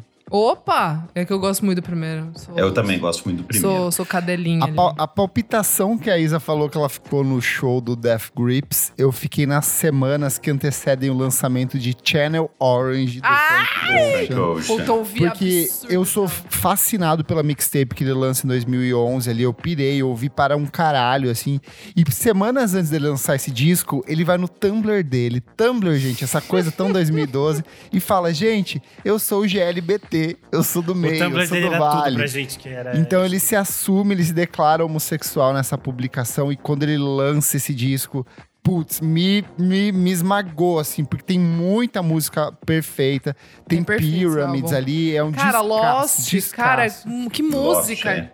Eu passava todo E dia é esse muito, clipe na e é muito diverso, porque tem umas músicas que são uns R&B épicos, assim, É. tipo, Pyramids é uma música gigante. O John E aí- Mayer toca guitarra, não toca? Sim, é, é- é- é surreal. E aí ele É vai pra umas bom. coisas reducionistas ali, assim, é, é muito maluco esse disco. Esse álbum é, é é um, é um dos meus favoritos da vida, assim. Eu ouvi absurdo, absurdo. É demais. E é bem numa época que o, o Tyler tinha lançado o primeiro dele em 2011, 2011. daí ele, os dois do Odd Future, Total. né? Ainda assim. E o Odd Future já era legal pra caralho. né? Sim. Então, assim, daí, daí vem isso e, e cada um vai indo pra um lugarzinho, assim, é. E esse aí nasceu clássico. né? É, ico- icônico, esse Icônico, um dos É melhores da década passada pra Eu mim. acho assim, também. E ele teve um impacto mesmo popular, assim, de, Sim. de cultura sim. pop Sim. muito forte, que esteticamente influenciou muita gente. As pessoas Até tentavam hoje emular as tá, coisas. tá É que eu acho que é, fica, é meio que fica meio me surreal, que foi muito rápido, né? Meus pelos Isso aqui foi surreal, porque a gente viveu Eu tô, mas eu tô arrepiada de estar falando, não tô brincando. Ai, saudades. Sério. Muito foda. Eu quero falar de duas coisas semi-relacionadas. Que o primeiro é o Jesse Ware com Devotion, se eu não me engano, é o primeiro A disco dela. maior, Chique! cheirosa, aqui, ó, um- rica. um- um- ó, um tô brinde. balançando as minhas joias aqui, ó, pra Um ela. brinde aqui. É outra que não começou hoje, gente. Tem muita história, 30 anos de história, muita história pra contar. Sete anos de Jessie tablado, Ware de 12 coque, anos gente. de... Vocês sabem é o que é isso? O coquezinho aqui, A gente ó. viveu. Essa daí é braba. Eu fui reouvir esse disco e é maravilhoso. É assim, eu não maravilhoso. Eu não lembrava que ele era tão bom. Eu- pela minha memória de 10 anos passados, tipo, o seguinte era melhor. Mas esse é tipo. Não, esse é melhor. esse disco é, tipo, chique demais, podre de É chique, chique, é. assim. Muito chique. E eu fui ouvir hoje, inclusive, esse disco por Nossa, conta sim. daqui. E é muito bom. Mas eu acho que eu prefiro o de 2020, o What's Your Pleasure. Ah, né? Ah, o sim, What's Your sim, sim. Pleasure é Eu acho- um grande babado. É que ali acerta, tem uma música mais certeira que a outra, assim. James Sabe um, Ford na um produção fato ali, curioso, Lucas. É. um fato curioso desse É, disco, foda. ele tem essa música que é If You Never Gonna Move. Só que essa música ela sai como single antes, ela se chamava 110%, alguma coisa assim, com um Hum. outro sample. E aí o, o dono do sample não autorizou permitiu. ela, então ela teve que refazer a música, usar outro nome e ela Tá. fez uma base que emula o sample dele pra conseguir botar no disco. assim. Então, Babado. ela fez tudo às pressas, mas pra mim é tão boa quanto a versão original. Assim, esse disco todo é perfeito. Puta merda. E outro que eu quero puxar adjacente é o Kindness com Nossa, Word You Needed Nossa. to Stop. música do, é fu- música do futuro naquela época. Eu falava, é sobre isso! O futuro será brilhante! E essa mesma vibe meio Jessie Ware, meio tipo 80s. Ai, gay chique. É gay chique. Nossa, Ai, assim, eu, eu também ouvi esse disco hoje, assim, puta que pariu, que disco bom. Adam Bainbridge mandou muito bem. E hoje em dia ele tá fazendo bastante produção, né? Tipo, É, ele É, faz umas É, Ele produções. lançou acho que mais dois discos só Sim. depois, assim, acho que ele. 2014, Produtor 2019. lá em Los Angeles. É, e virou produtorzão, assim, que, né? Ele tá trabalhou com. Blood Orange, bastante coisa. Trabalhou com a Jessie Ware. Sim. Se eu não me engano, fez coisa com a Dua Lipa no último disco dela. Eu acho. É, Pode ele, co- ter. ele é coprodutor pode- de uma das é, músicas. É, de umas faixas. Ô, deixa eu pegar um pacotão aqui já nessa leva Ai, também. cuidado, hein? Grimes com Visions, Tudo. Laurel Hale com Quarantine, Nossa, esse Julia Holter com Ecstasies, Purity Ring com Shrines, Tudo! I Am Who Am I Who Am I com Kim, Crystal Castles com Tree e por Eu último amava. Charlift com Something. Eu acho que é- eles são discos que eles vão por caminhos muito diferentes, mas eu acho que sintetiza essa necessidade de voltar aos anos 80 de um jeito muito é, é, autoral, muito particular. Assim, são artistas trabalhando com menos instrumentação em estúdio, com coisas bem caseiras, mas que conseguiram reverberar de um jeito muito interessante. E eu acho que muitas das coisas que a gente ouve de 2020 pra cá são muito ancoradas nesse som, É, Esse sabe? pacotão. A própria, a própria Caroline Polachek, que tem um monte de gente que acha que ela é nova. Sim. Mais uma com 30 anos de Mais carreira. uma com 30 anos de carreira. É isso. A mulher já tinha comercial na Apple nessa época com Sim. o primeiro single do Charlie e É vem né? A Beyoncé já tava ligando pra ela. É Verdade. isso mesmo. Ô, saudades. É verdade, hein? porque ela trabalha com a Beyoncé nessa época. Ano que vem saiu o auto-intitulado com música dela. Sim. Ô, que tudo. Acho que também rola um negócio de a gente meio que perder a, a vergonha, entre aspas, do pop, assim. Sim. Porque acho que existia uma carga, tipo, de Sim? meio preconceito e tal. E aí, a partir dessa época, a gente fala, tipo, pô, tem uns pop aqui que é legal. E Mas aí, sabe o que é uma coisa, Nick? Eu até coloquei também junto aqui. Nessa época a gente tem um ponto. A gente já gravou um programa aqui sobre isso, que é quando o indie encontra o pop. Uhum. Que é esse ponto de transição que começa lá em 2009 com Grizzly Uhum. Bear, The XX Sim. e afins. Mas aqui em 2012 fica bem consolidado que essa mistura entre o pop e o indie se cruzando a todo tempo. E aí a gente tem ali Passion Pits com, com Ghost Summer, Muito o bom. Fun com Amo. Some Nights, Mumford And chato. Sons com, Be- com Babel e o Best Coast com The Only Places. Então Ai, são esses Coast. discos que Eu vão de um canto ao outro da música pop do indie o tempo inteiro, sabe? Que abraça um público maior. Fã tocou pra um caralho aqui no Brasil em rádio, Chatíssimo, sabe? Acho uma sim. merda, mas tocou muito.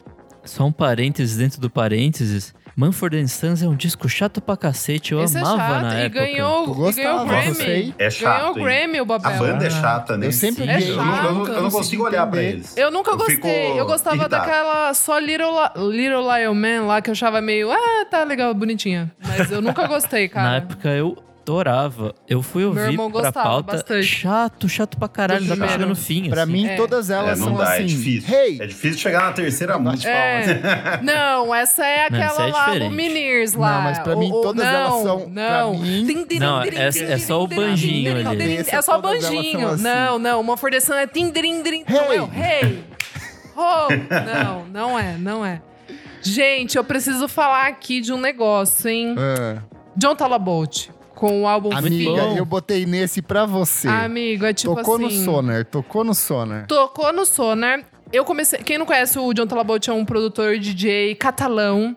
E ele lançou esse álbum de estreia dele, o Fim. E eu comecei a ouvir música eletrônica, tipo, pesadamente por causa desse álbum, o Fim. E por causa do Trouble, do Totally Enormous Extinct Dinosaurs, Nossa, que é de esse era bom, 2012 hein? Que também. bom. Também tocou no Sonar. Também tocou no Sonar. E aí, eis Com que sai, sai, sai o line-up É. do, do Pitchfork Paris no site. Daí eu olho e falo assim: nossa, eu posso guardar umas moedas. Eu posso pedir um. Na época dava, né? 2012. Posso pedir umas moedas pra minha mãe também. Aí eu fui, peguei minhas coisas, nunca tinha ido, saído. As moedas são dobrões As- de as- ouro da família. Exato. Almeida. Derreti o ouro, vendi e fui. E aí, teve o show do, do, do John Talabolt com o Pional, né? Que é, o- tipo, ele participa Que bastante no, no álbum. E também é um DJ produtor é, catalão. E esses álbuns, tipo, abrem minha cabeça absurdamente. Porque antes eu só ouvia realmente rock. E aí, cara, eu recomendo todo mundo, assim, que ainda não foi se aventurar muito em música eletrônica. Ouça esse álbum e ouça o Totally Enormous, que são dois álbuns incríveis. E acho que também eles dão um gatilho também junto com o Disclosure, que tá lançando o primeiro EP. Tipo, toda essa galera em É, Let 2012, sai assim. esse ano, o single de Let sai esse ano. Let, eles toca tocaram também no Pitchfork. Tipo, é muito incrível toda essa galera esse ano, assim. Tudo que aconteceu é, é tudo que a gente tá vendo até agora. É bizarro. Chique. O, não, que- um que eu lembrei é, fazendo, porque também umas coisas você acaba esquecendo, assim, mas o Django Django lançou o primeiro disco nesse eu ano, tenho vinil, eu amo. que é É demais. esse demais. disco. É demais. Esse Depois disco- ficou uma bosta, mas esse álbum é bom. É, o do ano passado é fraco, É fraco, tudo. é. O segundo ainda é legal, mas esse primeiro É é, bom. muito divertido. Muito bom mesmo. É muito divertido sem ser idiota, assim, Exato. sabe? É, é- eu acho muito massa. Eu Esse aí também. tava na- no que eu ia puxar agora, que são bandas de enganação. Que junto deles tem o Alt J com a Alt J. nossa Moe. Ao Jay, sim. Que assim, foi aquele disco e só, assim. Ah, não, o morreu. segundo, eu fui, eu fui ouvir o segundo. Eu gostei do segundo e voltei pro primeiro. Eu odiei quando saiu esse Awesome Não, Wave, não. que é o primeiro. Aí depois eu fui gostar porque eu gostei do segundo. Fiz o... na É, bombinha,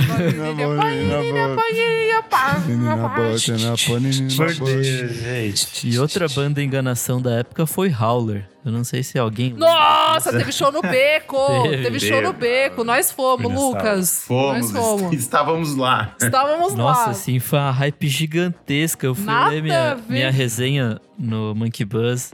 Eu dei nove pra esse disco. É assim. só porque o menino parecia levemente o Julian, sabe? Não a, era a nem. voz é- parecia é- bastante. Não, não, de cara, assim, ele tinha um Hum. quê meio, ah, meio É. be- beberrão, assim, sabe? Meio blasezão, assim. Mas tem o da Bate for Lashes nesse. É bom. Lashes Ah, bom. Esse é bom. Esse é, é Esse é muito bom. bom. Esse é Esse muito bom. Não, Passava não. o clipe na madrugada. da- Esse- Não, esse é Acho que é demais, adoro. É muito É. bom. É o que tem. Laura Laura. é tipo Laura é perfeito. Laura, é! Ô, para com isso. A mulher. eu Sim, vi é demais no esse Coldplay. Coldplay! Eu fui também. Então, eu acho que ela, ela conecta com aquilo que a gente tava falando, dessas intersecções entre música pop Super. e Intersecções, música, olha a palavra, vamos lá. e música alternativa, assim, porque ela Sim. transitava, ela nunca estourou de tipo, ficar grande, ela sempre continua indie. Ai, ela é mas eu tudo. acho que Pra ela mim, ela é faz, número essa- um aqui no meu coração. ela faz esses, esses encontros com a música pop bem melhor do que, por exemplo, outras coisas que a gente teve nesse ano, como a Marina and the Diamonds. In the Diamonds, Sim, é sim. verdade. Que eu Mas acho que foi um, um fenômeno. Foi, a Marina foi um The Diamonds fenômeno. com Electra Heart tocou muito, muito, Não, ela muito, ainda tem muito. fã pra cacete hoje em até dia, hoje né? toca. Ela tem, mas agora hoje é em só dia ela é meio tipo piada, né? Gente, eu não vou falar de Lana Del Rey, porque eu já gravei um programa com o Bruno Brise, então ouça aí, a gente já gravou um sobre Ai, Born to tudo, Die. Esse é babado. Born to Die. Minha a mãe já ama. A gente ouve bastante no carro. Mas o que eu queria falar de um que, que, que é um meio que um movimento, que é essa onda desse dream pop psicodélico que a gente falou do Balaclava Records e da, da Single Parents aqui, mas é o, prime- é o ano que o Mac DeMarco é apresentado pro mundo com o Chu, com Verdade. Melhor Out the Neighborhood, que é um discaço, Que o Chu, é perfeito. Junto com ele veio o Wide Noth com, com o novo álbum dele, que era o Nocturne, que é muito bom. muito Tocou bom, aqui no Brasil, disco. inclusive. E o Dive, o com Dive, o Ocean, que é outro, putz, oh, perfeito. trilo- assim. Trilogia aí dessa Trinca galera. aqui, ó. Tem, Que sei lá, tudo. 90% dessas bandas indie paulistanas aqui, ó, pegou esses três discos e fazia, ó. Vou copiar. Chacoalhar. É, se eu não me engano, o Terno Rei falou que ouviu o Dive pra cacete pra fazer Sim. Ah, o primeiro o disco. primeiro disco do Terno Rei é, é- são esses três discos. Só que mais triste. Mais triste. Mais Ma- triste. mais a economia brasileira, tipo, começando a falhar, assim, vai. Eu vou falar das mulheres antes. Vai lá, É. Vai lá. A Cat Power estava feliz e eu fiquei muito feliz com o Sun, porque ela Ah, estava. Ela estava sóbria, ela estava um pouco melhor, ela estava tranquila. E aí eu fiquei muito caiu. feliz, até com aquele cabelo descolorido e com o sapatinho, o tênis de salto alto. Ela veio Mas- pro Brasil nessa época. Veio, né? Veio. pegou várias trouxe. minas. Pegou várias minas. Fofoca. Não, mas ela é sapatã, ela é bi? então, na época, rolou. Fiquei sabendo disso. Descasso, esse aí, adoro. Adoro. Não é o meu favorito bom. dela, mas é muito bom esse Eu disco. passava os clipes na MTV também. Bom, bom demais. E é talvez uma das coisas que eu mais amo desse ano é o disco da Fiona Apple. Tudo, amigo. Brilha nesse espaço Vai. é seu. Ele, ele, na época eu conhecia a Fiona Apple. Qual que é o nome completo sem ler? coisa- Não, tem que falar o nome inteiro. Fala o nome Tá inteiro. boa. É, eu conhecia Fala mais quatro palavras desse, desse título. É muito grande, gente. Isso aí eu tenho que ensaiar. É, eu conhecia ela muito desses clipes que passavam na MTV e tinha essa coisa de que as pessoas eh, muitas vezes não davam o crédito necessário para quem ela é. E eu acho que isso aconteceu até, sei lá, ano passado a Total. gente viu. As pessoas ainda falam, nossa, a Fiona Apple era boa. Sim, gente, ela sempre foi boa, vocês que eram machistas. E, e aí eu acho que foi muito importante esse disco pra eu voltar pra todos as coisas que ela tinha feito desde os anos 90 e entender o Eu quanto fui ela é conhecer. foda pra caralho. é, eu fui conhecer por esse E álbum. nessa fase eu tava completamente maluco em Girls da HBO, então tocava na série. Eu achava que eu era a própria Lena Dunham. Teve uma música dela que estreou, não? Sim, teve uma música que ela que tocava na série, que foi tipo meio é, lançamento da música, e depois tocou o Valentine. Ó, o Era, uma- Lucas da Ascensão, nosso madrinho, falou o clipe de Every É, Single Night. Eu passava na icônico. MTV é também. muito bom. É passava muito bom. todo dia. Qual que é o do povo na cabeça?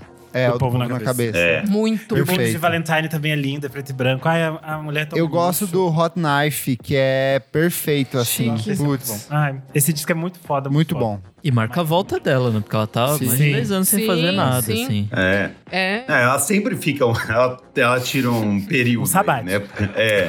Eu Mas vou o, buscar cachorro teve dela. o Beach House esse ano também, o Bloom. Nossa, sim. Ah, era esse que eu ia falar. Bloom, é muito bom esse Bom, disco. Eu tenho um Muito vinil que bom. eu comprei no show deles quando eles vieram Ah. aqui pra São Paulo. Ah, Perfeito perdi demais. Foi um Uma puta delícia show. ouvir esse disco. Nossa, eu ouvi domingo esse, esse disco falei, nossa, É vou ficar nele, não vou mais ouvir Bom nenhum. demais. É Porque muito, no, no muito disco anterior, o Team fácil. Dreams era uma coisa meio somos cocktail twin. Nesse eles vão pra uma coisa um pouco mais pesada, então é mais, mais My Bloody Valentine, assim. Sim. então eu é. acho que são dois discos muito bons em sequência. Tudo que eles fazem é bom pra caralho. Puta merda. Muito.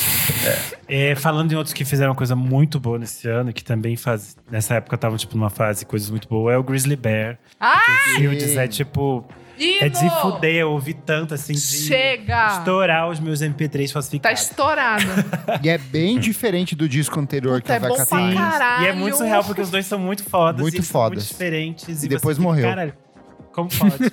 Verdade. Ah, o Ed Cusão saiu. Ai, gente, só deixa eu falar, fazer um gancho aqui é, ne- ne- nessa, Ele saiu? nessa seara. Saiu, eu fiquei sabendo recentemente também. Falei pra você, foi eu que falei. Não, eu não Foi, não eu que falei. Não foi. Antes de começar Ah, ah. o episódio, você Não virou foi. e falou assim: Nossa, amiga, sério? Eu falei sim. Ele falou um dia nos stories no Instagram. Fui eu. Os, os madrinhos estavam aí online. Hum. Eu fecho. Tá Não, bom gente, revistar falar- contigo do indie. O que eu ia falar é que um álbum que, assim, ninguém tava nem tchum, já, beleza, foda-se. Mas toca muito em mim, porque eu sou muito fã, é o último álbum do The Walkman, o Heaven. Ah, é Eu verdade. sou, tipo, esqueci. É muito bom, miga. Eu tenho autografado aqui, mostrar para os tá madrinhos. eu mostrando ao trouxe vivo aqui, aqui, ó. gente. Madrinhos, ó, gente. To Isador, com E aqui, ó. Isadora.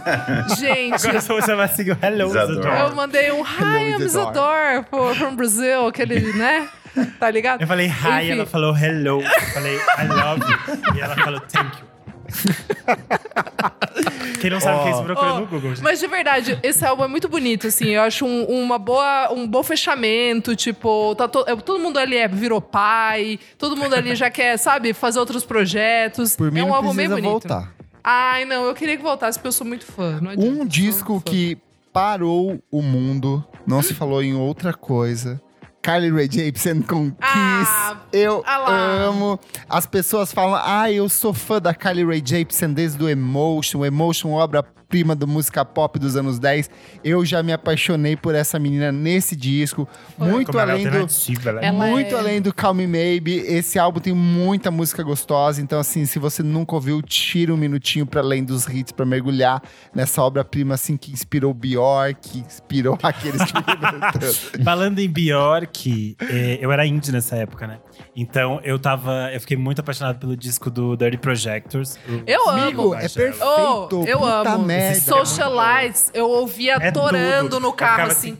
Dance for You, gente, é perfeito. A gente tentando imitar elas fazendo as vozes. É Impossível. os vizinhos. E eu vi ao gente. vivo no Eu, Cine Joia é, também. é, Ai, foi o dia do showzão. Caetano. Foi o dia do Caetano, foi tudo. Esse show Muito foi bom, tudo. muito bom. Tem um que eu fui, fui ouvir de novo e eu achava que ele era melhor, na verdade, do que no fim eu achei, que é o da San Vincent com o David Byrne. Ah, não. acho Eu não que acho não legal. gosto. E na época eu achei, nossa, que legal esse disco. Não Daí eu é fui bom, ouvir e não. falei, não, não é legal. Não é legal. Não, Aí, mas é o que- hype. É o hype. Na época Pois eu também é. gostei, mas depois eu nunca mais. Porque assim, é. Pois é, meio me. Mas, Nossa, que, que- que- por que eu tô ouvindo isso? Não sei, daí parei na metade. Gente, eu preciso falar um que eu tava esquecendo rapidamente, que é o álbum que eu mais ouvi, se pá, é o da Melody's Echo Chamber, autotitulado, Muito primeiro bom. álbum dela, Chique. produzido pelo Kevin pelo Kevin Parker. Kevin Parker. É. É. produzido por ele.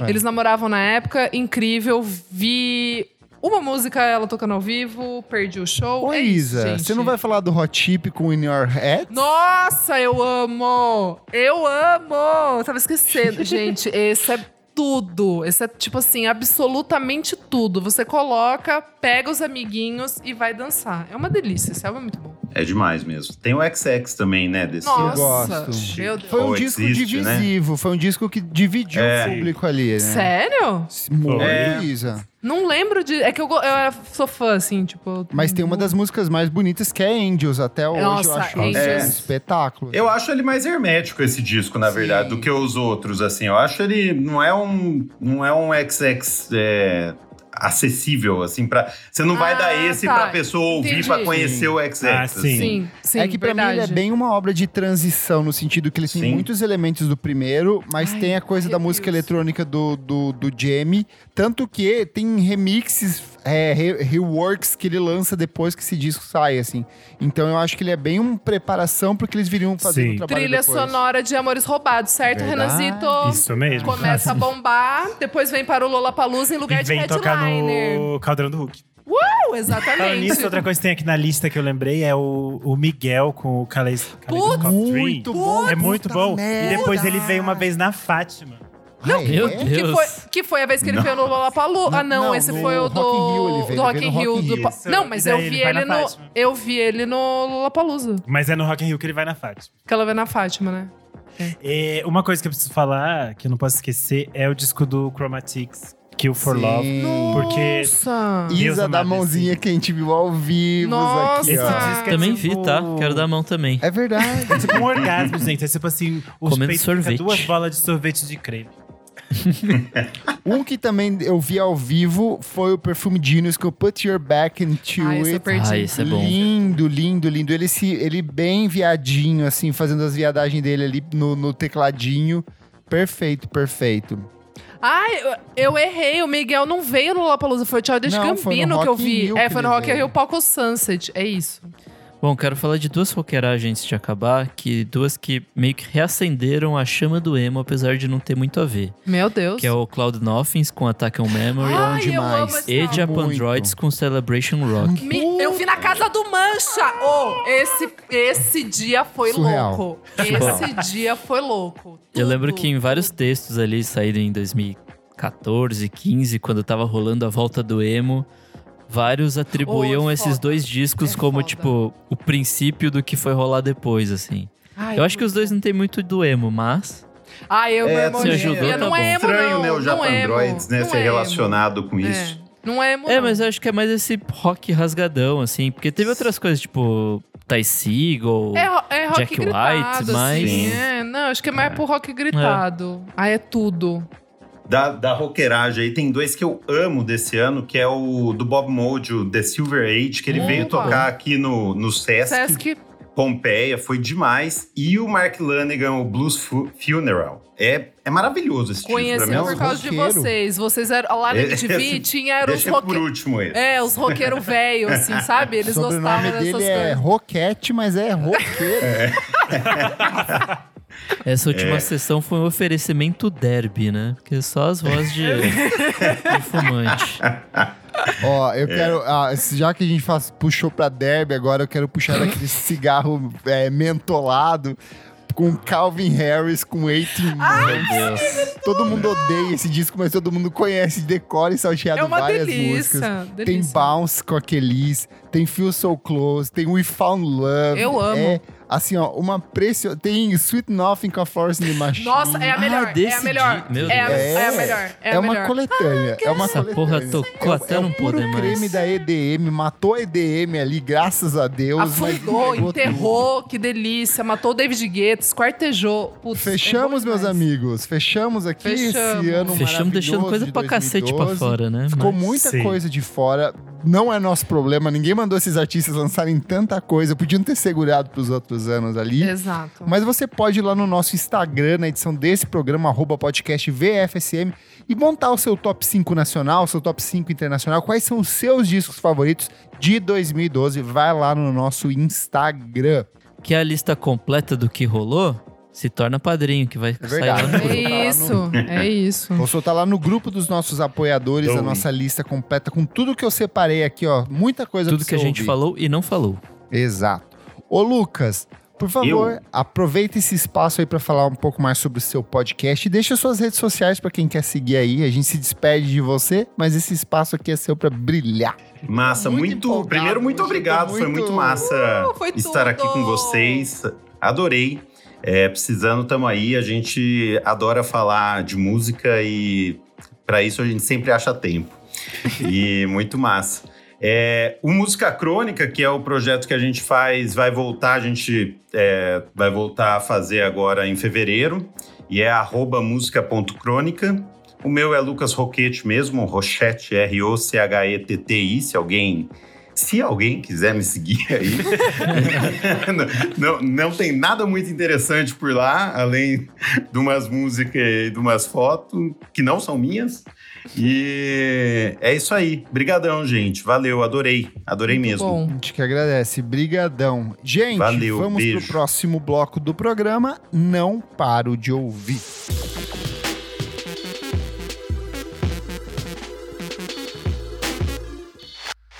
Chegamos então ao segundo bloco. Não paro de ouvir. Minha amiga Isadora, conte-nos o que é este bloco. Renanzinho, nesse bloco a gente traz novidades, lançamentos que a gente não para de ouvir. Hoje vamos começar com o senhor Nick Silva. Posso só furar uma coisa aqui? Eita, lá. Antes da gente ir pras dicas, vamos falar sobre aquilo que todo mundo quer falar juntos e aí depois a gente De vai mão pro resto? dadas, de mão tá? dada? Quem, vai, quem vai falar da motoqueira? Já que o Nick começou, vamos aí. Rosalia com Vai, a música nova. Ser Rosalindo é bom demais, gente. Puta que pariu. É Que bom demais. Boa.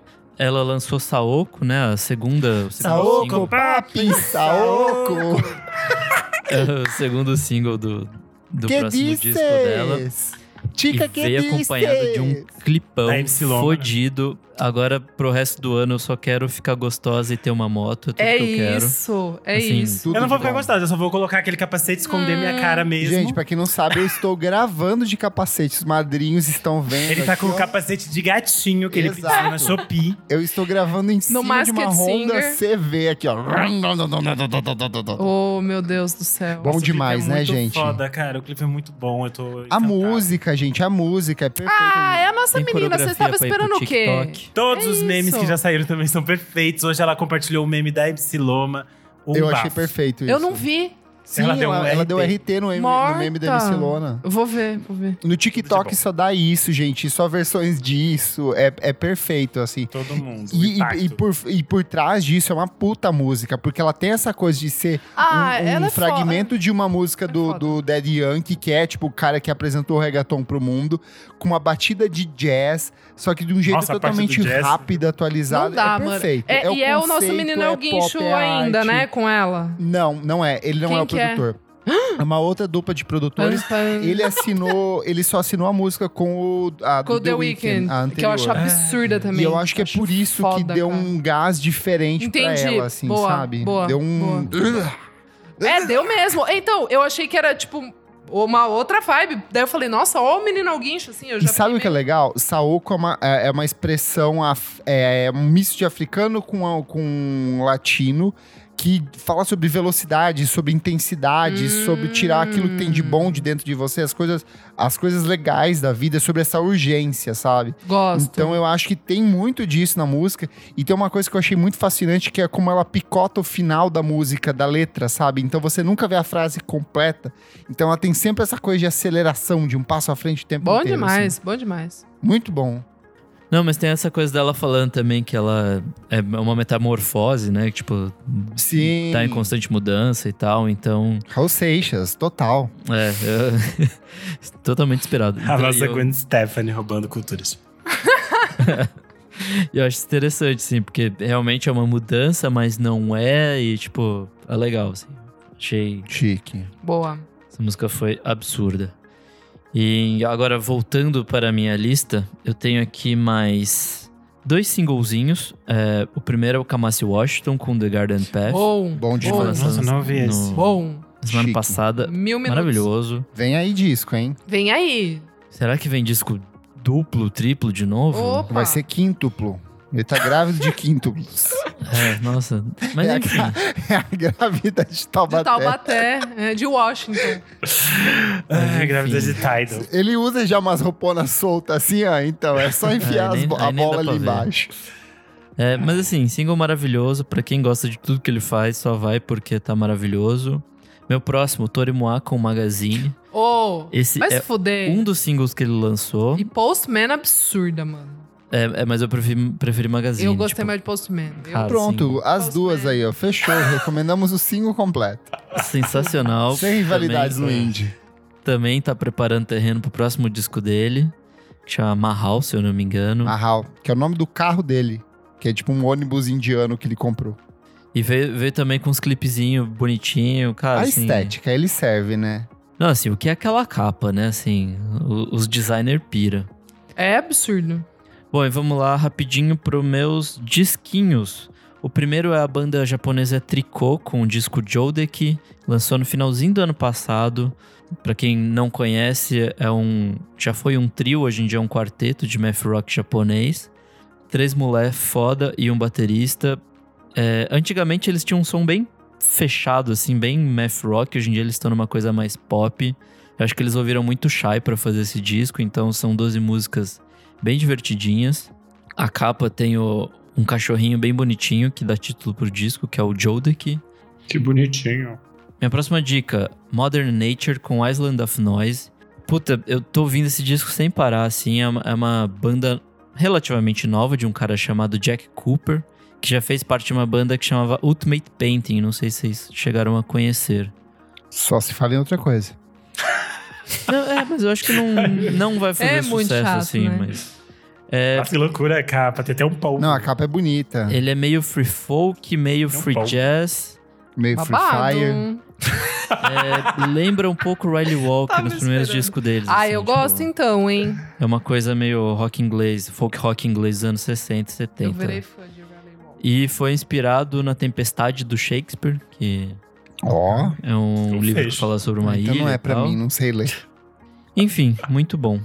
A próxima dica, pra quem gosta do e pop punk, vai com Anxious, com Little Greenhouse. Anxious é um- uma banda que eu já tinha falado. verde.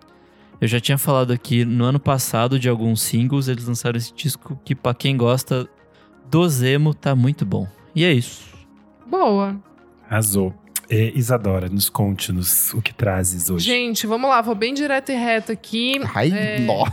Vou, sabe assim, eu vou mais resumida no negócio. Deixa eu me ajeitar aqui, então. Gente, eu vou com um single que é Arlo Parks com Softly. Amei. Muito amiga. Mano, eu achei melhor frase, do que todas as músicas Eu do também. disco. Uma frase. Eu até mandei foto pro Renan dela falando que era a Erika de cabelo pintado.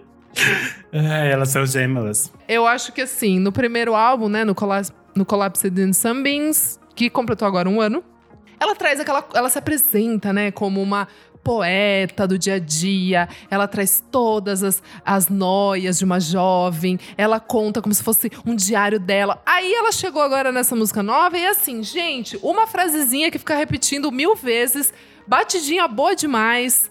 Ela falou que ela tá numas de ouvir Mass Star, de ouvir umas coisas também de disco music.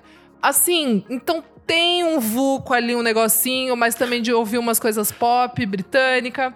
É, eu gostei muito, assim, tipo, eu- é, é, realmente, amigo, eu também acho muito melhor do que 95% de tudo que ela já lançou, assim. Tipo, eu achei. Assim, cheguei, moçada, É cheguei que o em disco Los era muito Angeles. inchado, né? É, eu acho. Tem umas três, quatro músicas ali que não precisava ter. Mas enfim. Até mais, mas enfim. É, enfim. É, tá. E agora eu vou direto e reto. Eu, eu vou escolher um álbum só, das, dentre as coisas que eu ouvi, porque hoje estou econômica e quero deixar o Kleber brilhar em outras coisas, porque o que, o que realmente tirou, assim, o meu, o meu sono, que eu achei muito foda, é o álbum da Kate LeBon, o Pompei. Cara, que álbum foda. Eu não tava esperando. Branca, tempo maluca, Maluca fazendo música. de Melhor Gales. coisa. Sabe, assim, tipo, país de Gales, frio, é outro idioma, é, sabe, é muita coisa ali pra eles lidarem. Artista sim, sinestésica sim, falou que se inspirou em cores, tipo, em âmbar, lilás e sei lá qual outra cor. Eu fiquei tipo, what? A Ela é ca- brincalhona. Ela é brincalhona, ela. Já- Respeita, tem 30 anos de carreira, como Que diria o. Renan. Essa também já é sexto álbum. Mas esse álbum eu fiquei meio desconfortável de ouvir, porque é um art pop meio barroco ali que eu falei, what? Ela com aquele negócio. Com aquele assim, negócio meio Bauhaus. Parecendo uma fimose co- psicodélica. Cara, essas, cara, essas fotos dela é muito, é muito inspirada naquele balé que tem da, da Bauhaus. Não sei se vocês já viram. Coloque Não, no. amiga, não sei no- ler. colo- coloque no YouTube. É pra não, ler, pra não, ver? não, é pra ver. É no YouTube, é o videozinho. É pra ver ou pra comer? Ah, É Pra pra se ver. comer. É pra ver. É, é o balé da Bauhaus. Enfim, eu acho que ela se inspirou, se inspirou nisso. E eu achei o, álbum incrível, assim, mesmo. tudo, amiga. Arrasou. Tem, tem muita coisa da, da- por causa da pandemia, né? Também dessa coisa de você não saber até quando você vai estar viva. Ela escreveu realmente no pico ali da, da, da Covid, antes de vacina e tal. Eu achei muito foda. No pico da heroína também, em alguns momentos.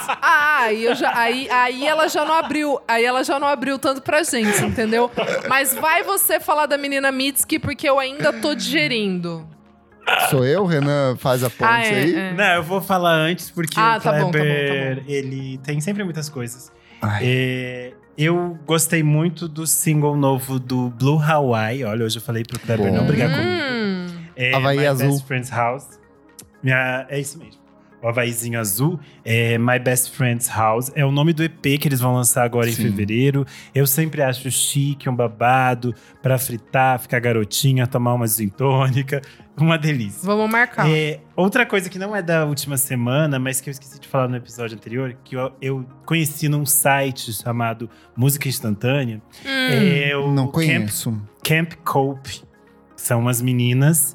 É, elas lançaram um single chamado Running with the Muito Hurricane, que vai ser o nome do disco delas, que vai É sair a cara da. Isadora, essas. É, é, Amigo, essas não, acho músicas. que eu não conheço. É uma coisa meio É um tipo- trio australiano, assim. Fala, Já Renan, fala. gosto. E são três meninas, é uma coisa meio Sheryl Crow, É. é, Ghost Rock, assim. Tem um Amigo. fundinho, as músicas novas tendo uma pegada de Haim também, então eu ah, acho que. vocês lançaram aí É, pra eu mim. achei- Eu acho que você já ouviu o disco anterior, é, bem provável que você tenha ouvido, mas as músicas novas que saíram assim são espetaculares, Como é o são nome? muito boas. Camp Cope. Camp Cope. Esse nome não é. Tá, eu vou. Eu vou Dá uma pesquisada é, que eu tenho certeza. é. Principalmente as músicas novas são muito tua cara. assim, Eu até pensei, estranhei que você não tenha recomendado ainda. Tá, vou, vou ouvir, vou ouvir.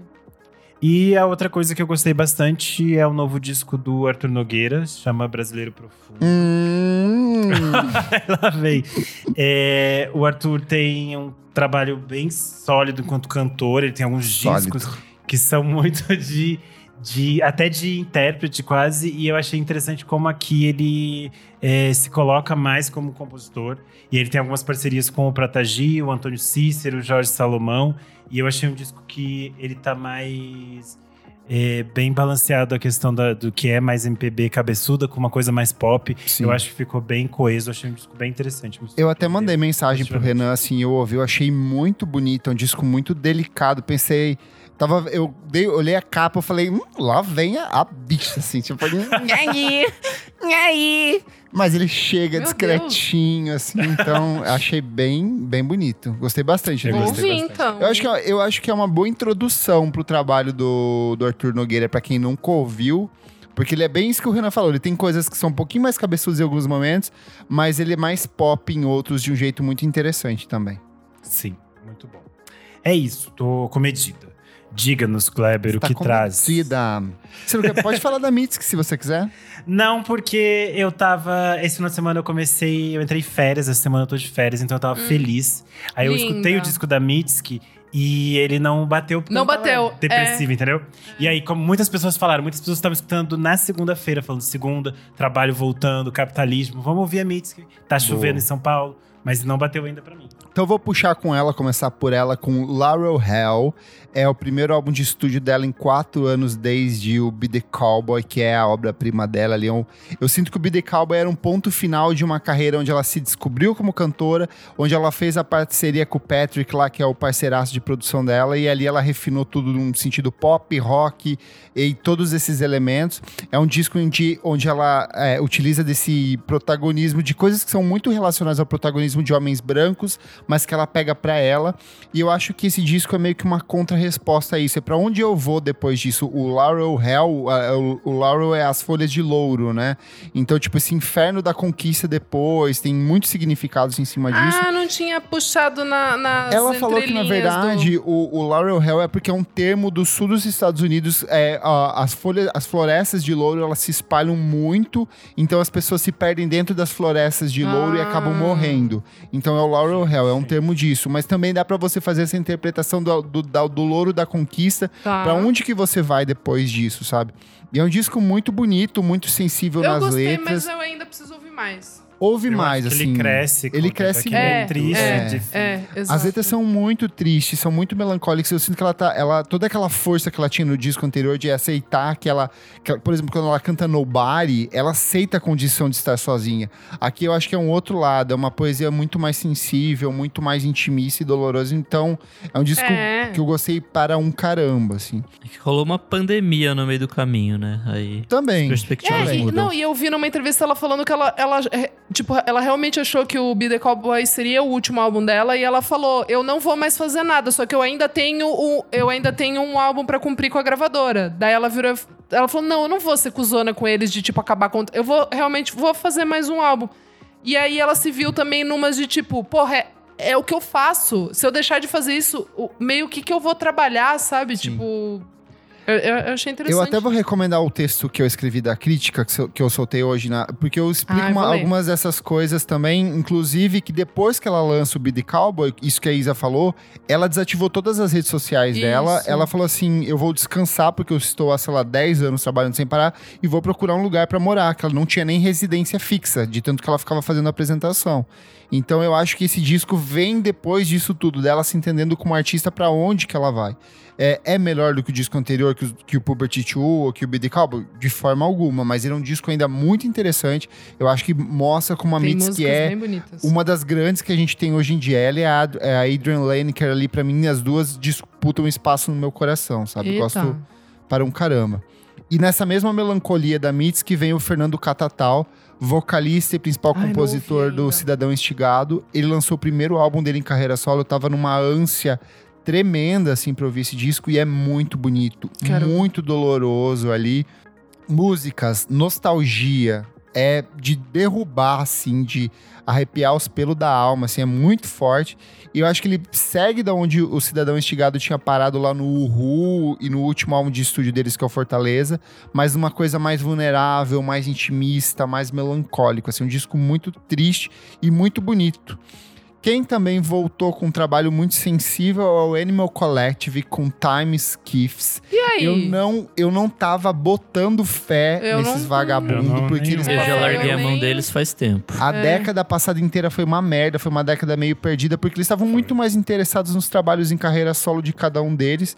Mas é um disco muito bonito, ouça com calma, porque ele é um disco que tem muita camadinha, tem textura. Sabe aquelas coisas de você ouvir os discos antigos e falar assim, pra onde que eles estão indo? Eles conseguem recuperar nesse álbum. Então, assim, é bem, bem gostoso. Eu me reencontrei com o Animal Collective, que era uma banda que eu gostava muito ali nos anos 2000.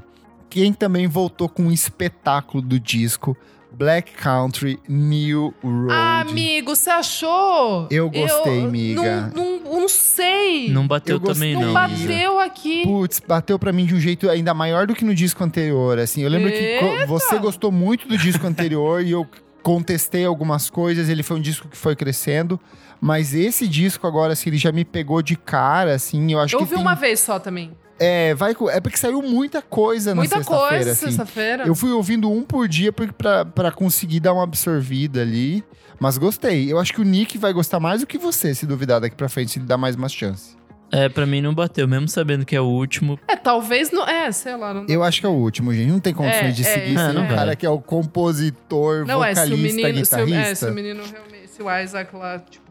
É. E tem também o novo EP do Sonhos Tomam Conta. Sonhos Tomam Conta é um projeto paulistano de Dream Pop barra shoegaze que lançou um disco em collab com o Paranu, que é aquele projeto misterioso sul-coreano do ano passado. É um projeto brasileiro, paulistano aqui, o Sonhos Tomam Conta, comandado pela Lua Viana. É a cara do Nick esse EPzinho, assim, e tudo que ela já Eu vi produziu. hoje no Miojo. Então- no Miojo não, no Música Miojo não, Instantânea. por favor. E fiquei muito curioso, tá na minha lista de, de coisas pra ouvir. Vale a pena ouvir. E por último mesmo, um single, As Meninas do Crime Kaki, que eu já recomendei várias vezes aqui. Voltaram com uma fofíssimo. música linda, linda, linda que se chama Feito Pra Durar. Pra mim é a melhor composição que elas já lançaram até agora. Tá me deixando numa expectativa muito grande pro disco que vai sair em breve também. Então, se você ainda não conhece o Crime Kaki, comece por esse disco. Bem Dream Pop, Comece por bem esse sonhadora. Exato. Vamos pro próximo bloco do programa. Hum, você precisa ouvir isso.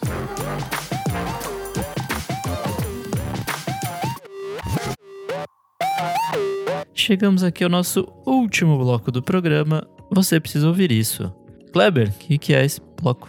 Nesse bloco, dicas atemporais, pode ser filme, livro, série, literatura avançada pra você que é como Renan Guerra, que, que é Hoje eu vou pesquisador dar um cultural, leitura. que gosta de, fazer um, de trazer um lacre cis aqui, é com ele, mas aqui a gente é tudo, o que a gente quiser trazer.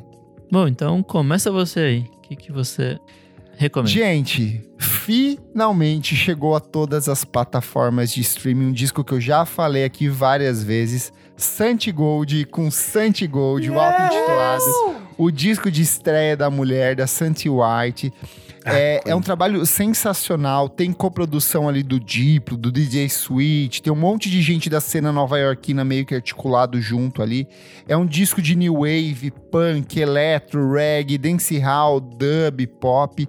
É uma mulher preta fazendo indie rock numa cidade de Nova York dominada por homens brancos.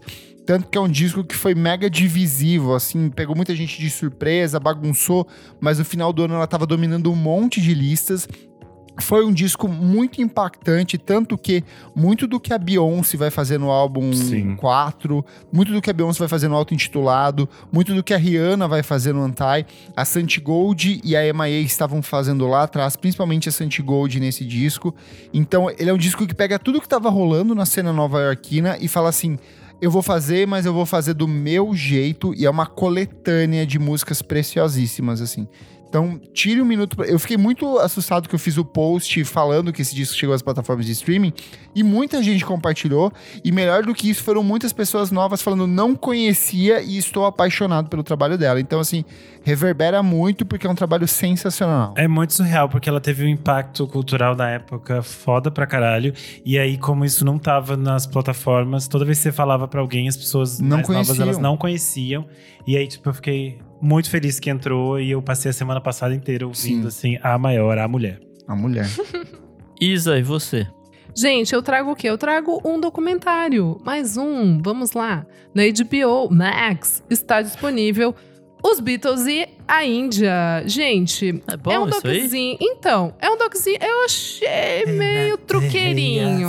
Achei meio truqueirinho, mas eu achei interessante porque eu não sabia de alguns detalhes não ali. sabia? Ficou Não Ficou sabia, sabendo. Ficou sabendo. É, os meninos da Beatles foram pra Índia e eles ficam em 1967 ou 68. Ih, gente, eu assisti 67, não é? sexta-feira já. Acho que é 67 67.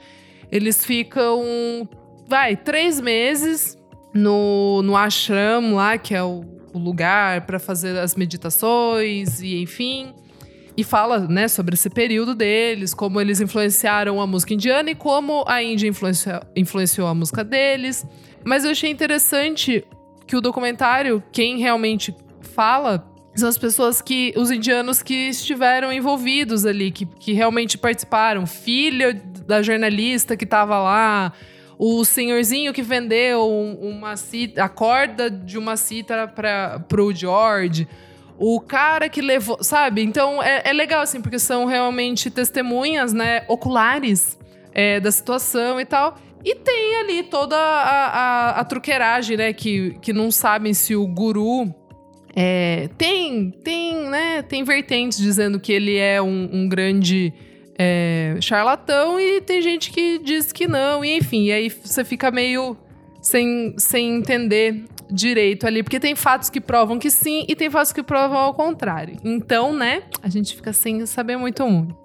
Então é isso, gente. Mas, amiga, eu fiquei um pouco assim de assistir isso depois do documentário dos Beatles, porque no documentário dos Beatles, com exceção do George Harrison falar que ele realmente ficou entusiasmado com tudo isso, os outros detestaram a todo experiência. É, todo mundo É, cagou. o Ringo então, fala que então, não, eu nem queria então, ir. Então, o Ringo é. é o primeiro que volta. Ele volta 10 dias depois porque ele fala que ele tá com saudade da família.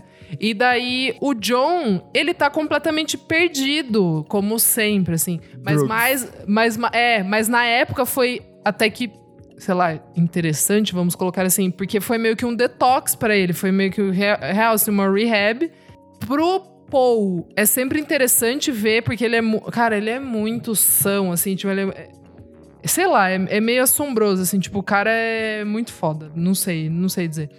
E o George realmente mostra que é a brisa dele, que ele realmente se encontrou, Marcou. assim, é, na música e na espiritualidade e tal. Mas eu, tudo é, que disso tem. Ele dos... já tava colocando uma, uma cítara na. É, então. Né? Mas 65, daí. 65, 66, sei lá.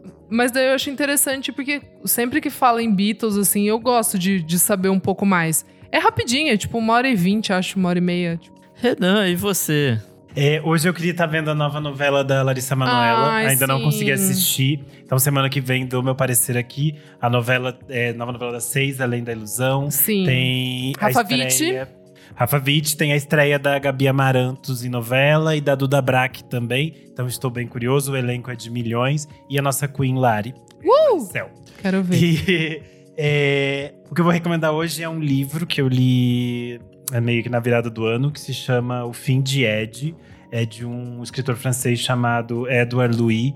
É um livro autobiográfico. O Edouard Louis é tipo enfant terrible da França. Ele causa polêmicas tipo casos de família, assim, porque ele brigou com todo mundo da família. A mãe foi falar dele na TV, dizer, ah, ele tava nos expondo, esse viadinho fica atrapalhando nossa vida. Essas coisas assim. E aí o livro é basicamente sobre ele sofrendo homofobia na infância, numa comunidade machista. Então é um livro bem pesado. Mas é muito, muito bom, porque a escrita dele é tipo maravilhosa e realmente ele expõe a família demais. As coisas que ele conta sobre a mãe, o pai, os irmãos. É tipo assim: se eu fosse da família, eu processaria ele, sim. Porém, enquanto o livro é muito interessante. Como na minha ele... família, foda-se. Não é minha família, eu tô adorando.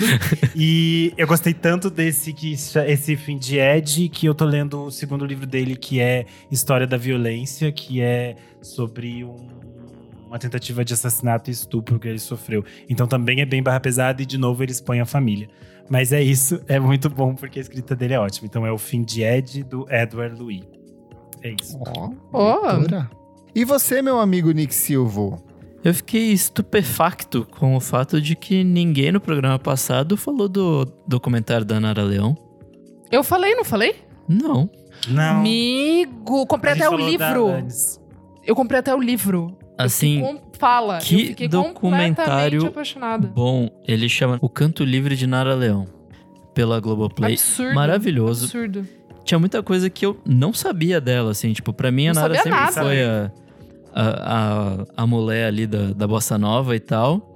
Mas não, tipo, depois disso ela fez coisa pra cacete, assim, tipo... Nossa, muito foda.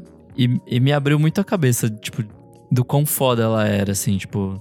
Pra mim era muito isso, assim, era tipo a mina rica que que tinha a casa onde a bossa nova aconteceu, mas não, Sim. assim, tipo, ela de fato estava muito envolvida em todos os processos e tal, nos shows.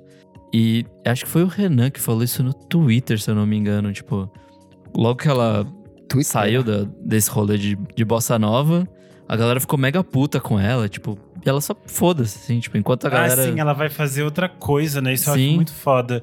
Que ela enquanto eles seguem nessa de barquinho, violão Sim, até Ela. esgotar essa caralha, ela, tipo, já tá em outra coisa e ela tá, tipo, no Zicartola, chamando Sim. outras pessoas, se conectando com outros artistas. Ela tá, tipo, muito mais ligada no que o samba tá fazendo. E ela E ela querer tem- misturar as coisas, eu achei muito foda. E eu acho muito foda que ela tem um olhar pro samba que é completamente diferente do que muitos homens tinham, que era aquela coisa meio do samba da benção, ai, o samba é negro no Sim, coração, branco na sim, poesia. Pra sim. ela não tem essa merda, tipo, ela vai cantar esses compositores que ela acha interessantes e eles são tão importantes pra ela quanto esses compositores brancos da Zona Sul. Total. Eu acho que esse olhar que ela tem é muito foda isso fica muito claro na na série assim, é muito E é honesto e unific- unificador, né? No sentido de.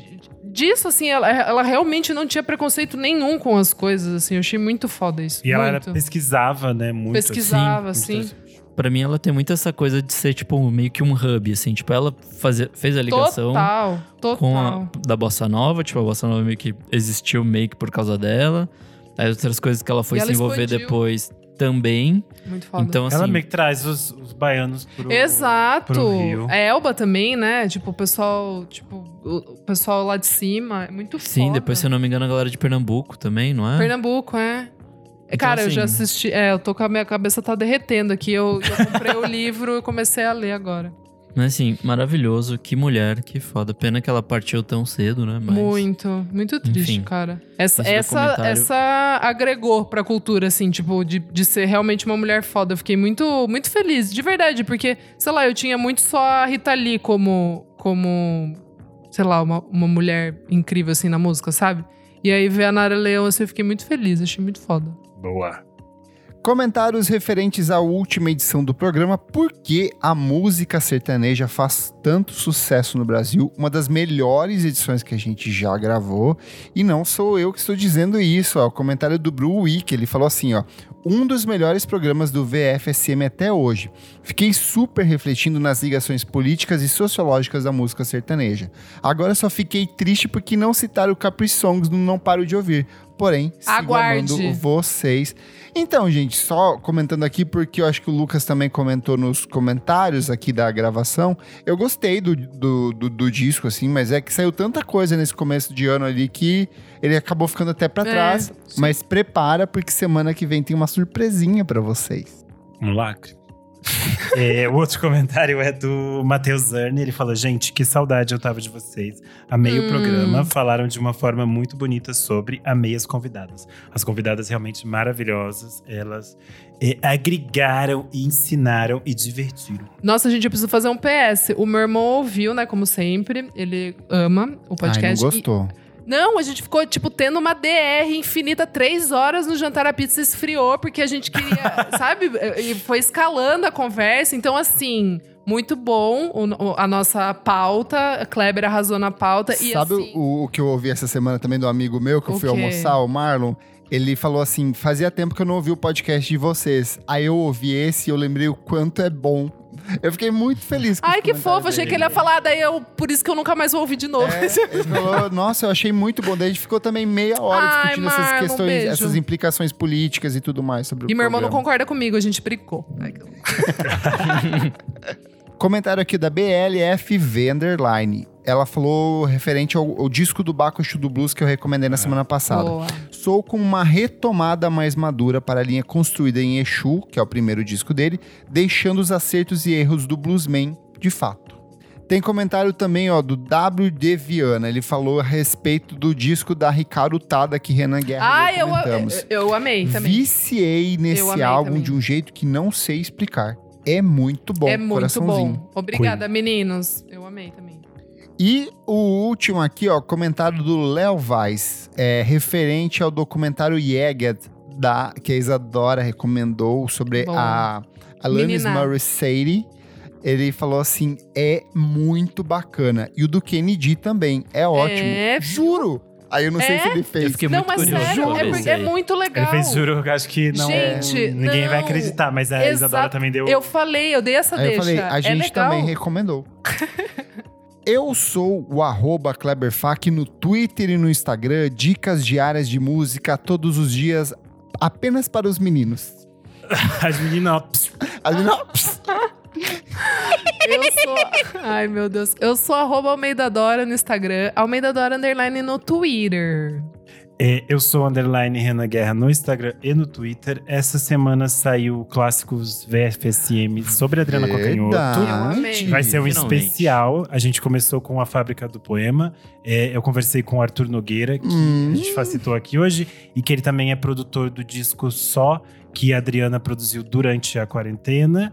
E ah, logo saem mais dois episódios especiais desse clássico. Ai, eu É amei. Tá Muito muito, babado. Muito chique. Eu sou arroba Nick Underline Silva no Twitter, Nick Silva no Instagram. E é isso aí. Não esquece de seguir a gente nas nossas redes sociais, arroba podcast VFSM em tudo. Segue a gente na sua plataforma de streaming favorita. Essa que você está ouvindo aí, Spotify, Deezer, Google Podcast. É só seguir, você não vai pagar nada por isso e vai receber o nosso conteúdo com antecedência. E se puder, apoie a gente no padrim.com.br barra podcast VFSM. É daí que vem a nossa fonte de renda, é quem sustenta nosso podcast, são os nossos apoiadores. Por apenas cinco reais por mês você participa do nosso grupo fechado e assiste aqui ó, gravações ao vivo, comenta, dá dicas, discute. Pode ver Como- as caretas do Kleber me atrapalhando. Pode ver eu dando risada durante o programa, o Renan abrindo o bocão pra rir também, rindo mudo. Tem aqui, ó, Fabrício Neri, Maria Lua, Jefferson Kozenieski, Lucas Ascensão. Eles que vão assumir o podcast, são quatro pessoas que vão assumir enquanto a gente sai. Então é isso. Muito obrigado, nossos apoiadores. Obrigado você também que está ouvindo. E até a próxima edição do nosso programa. Beijo. Tchau, tchau. Tchau, tchau, tchau.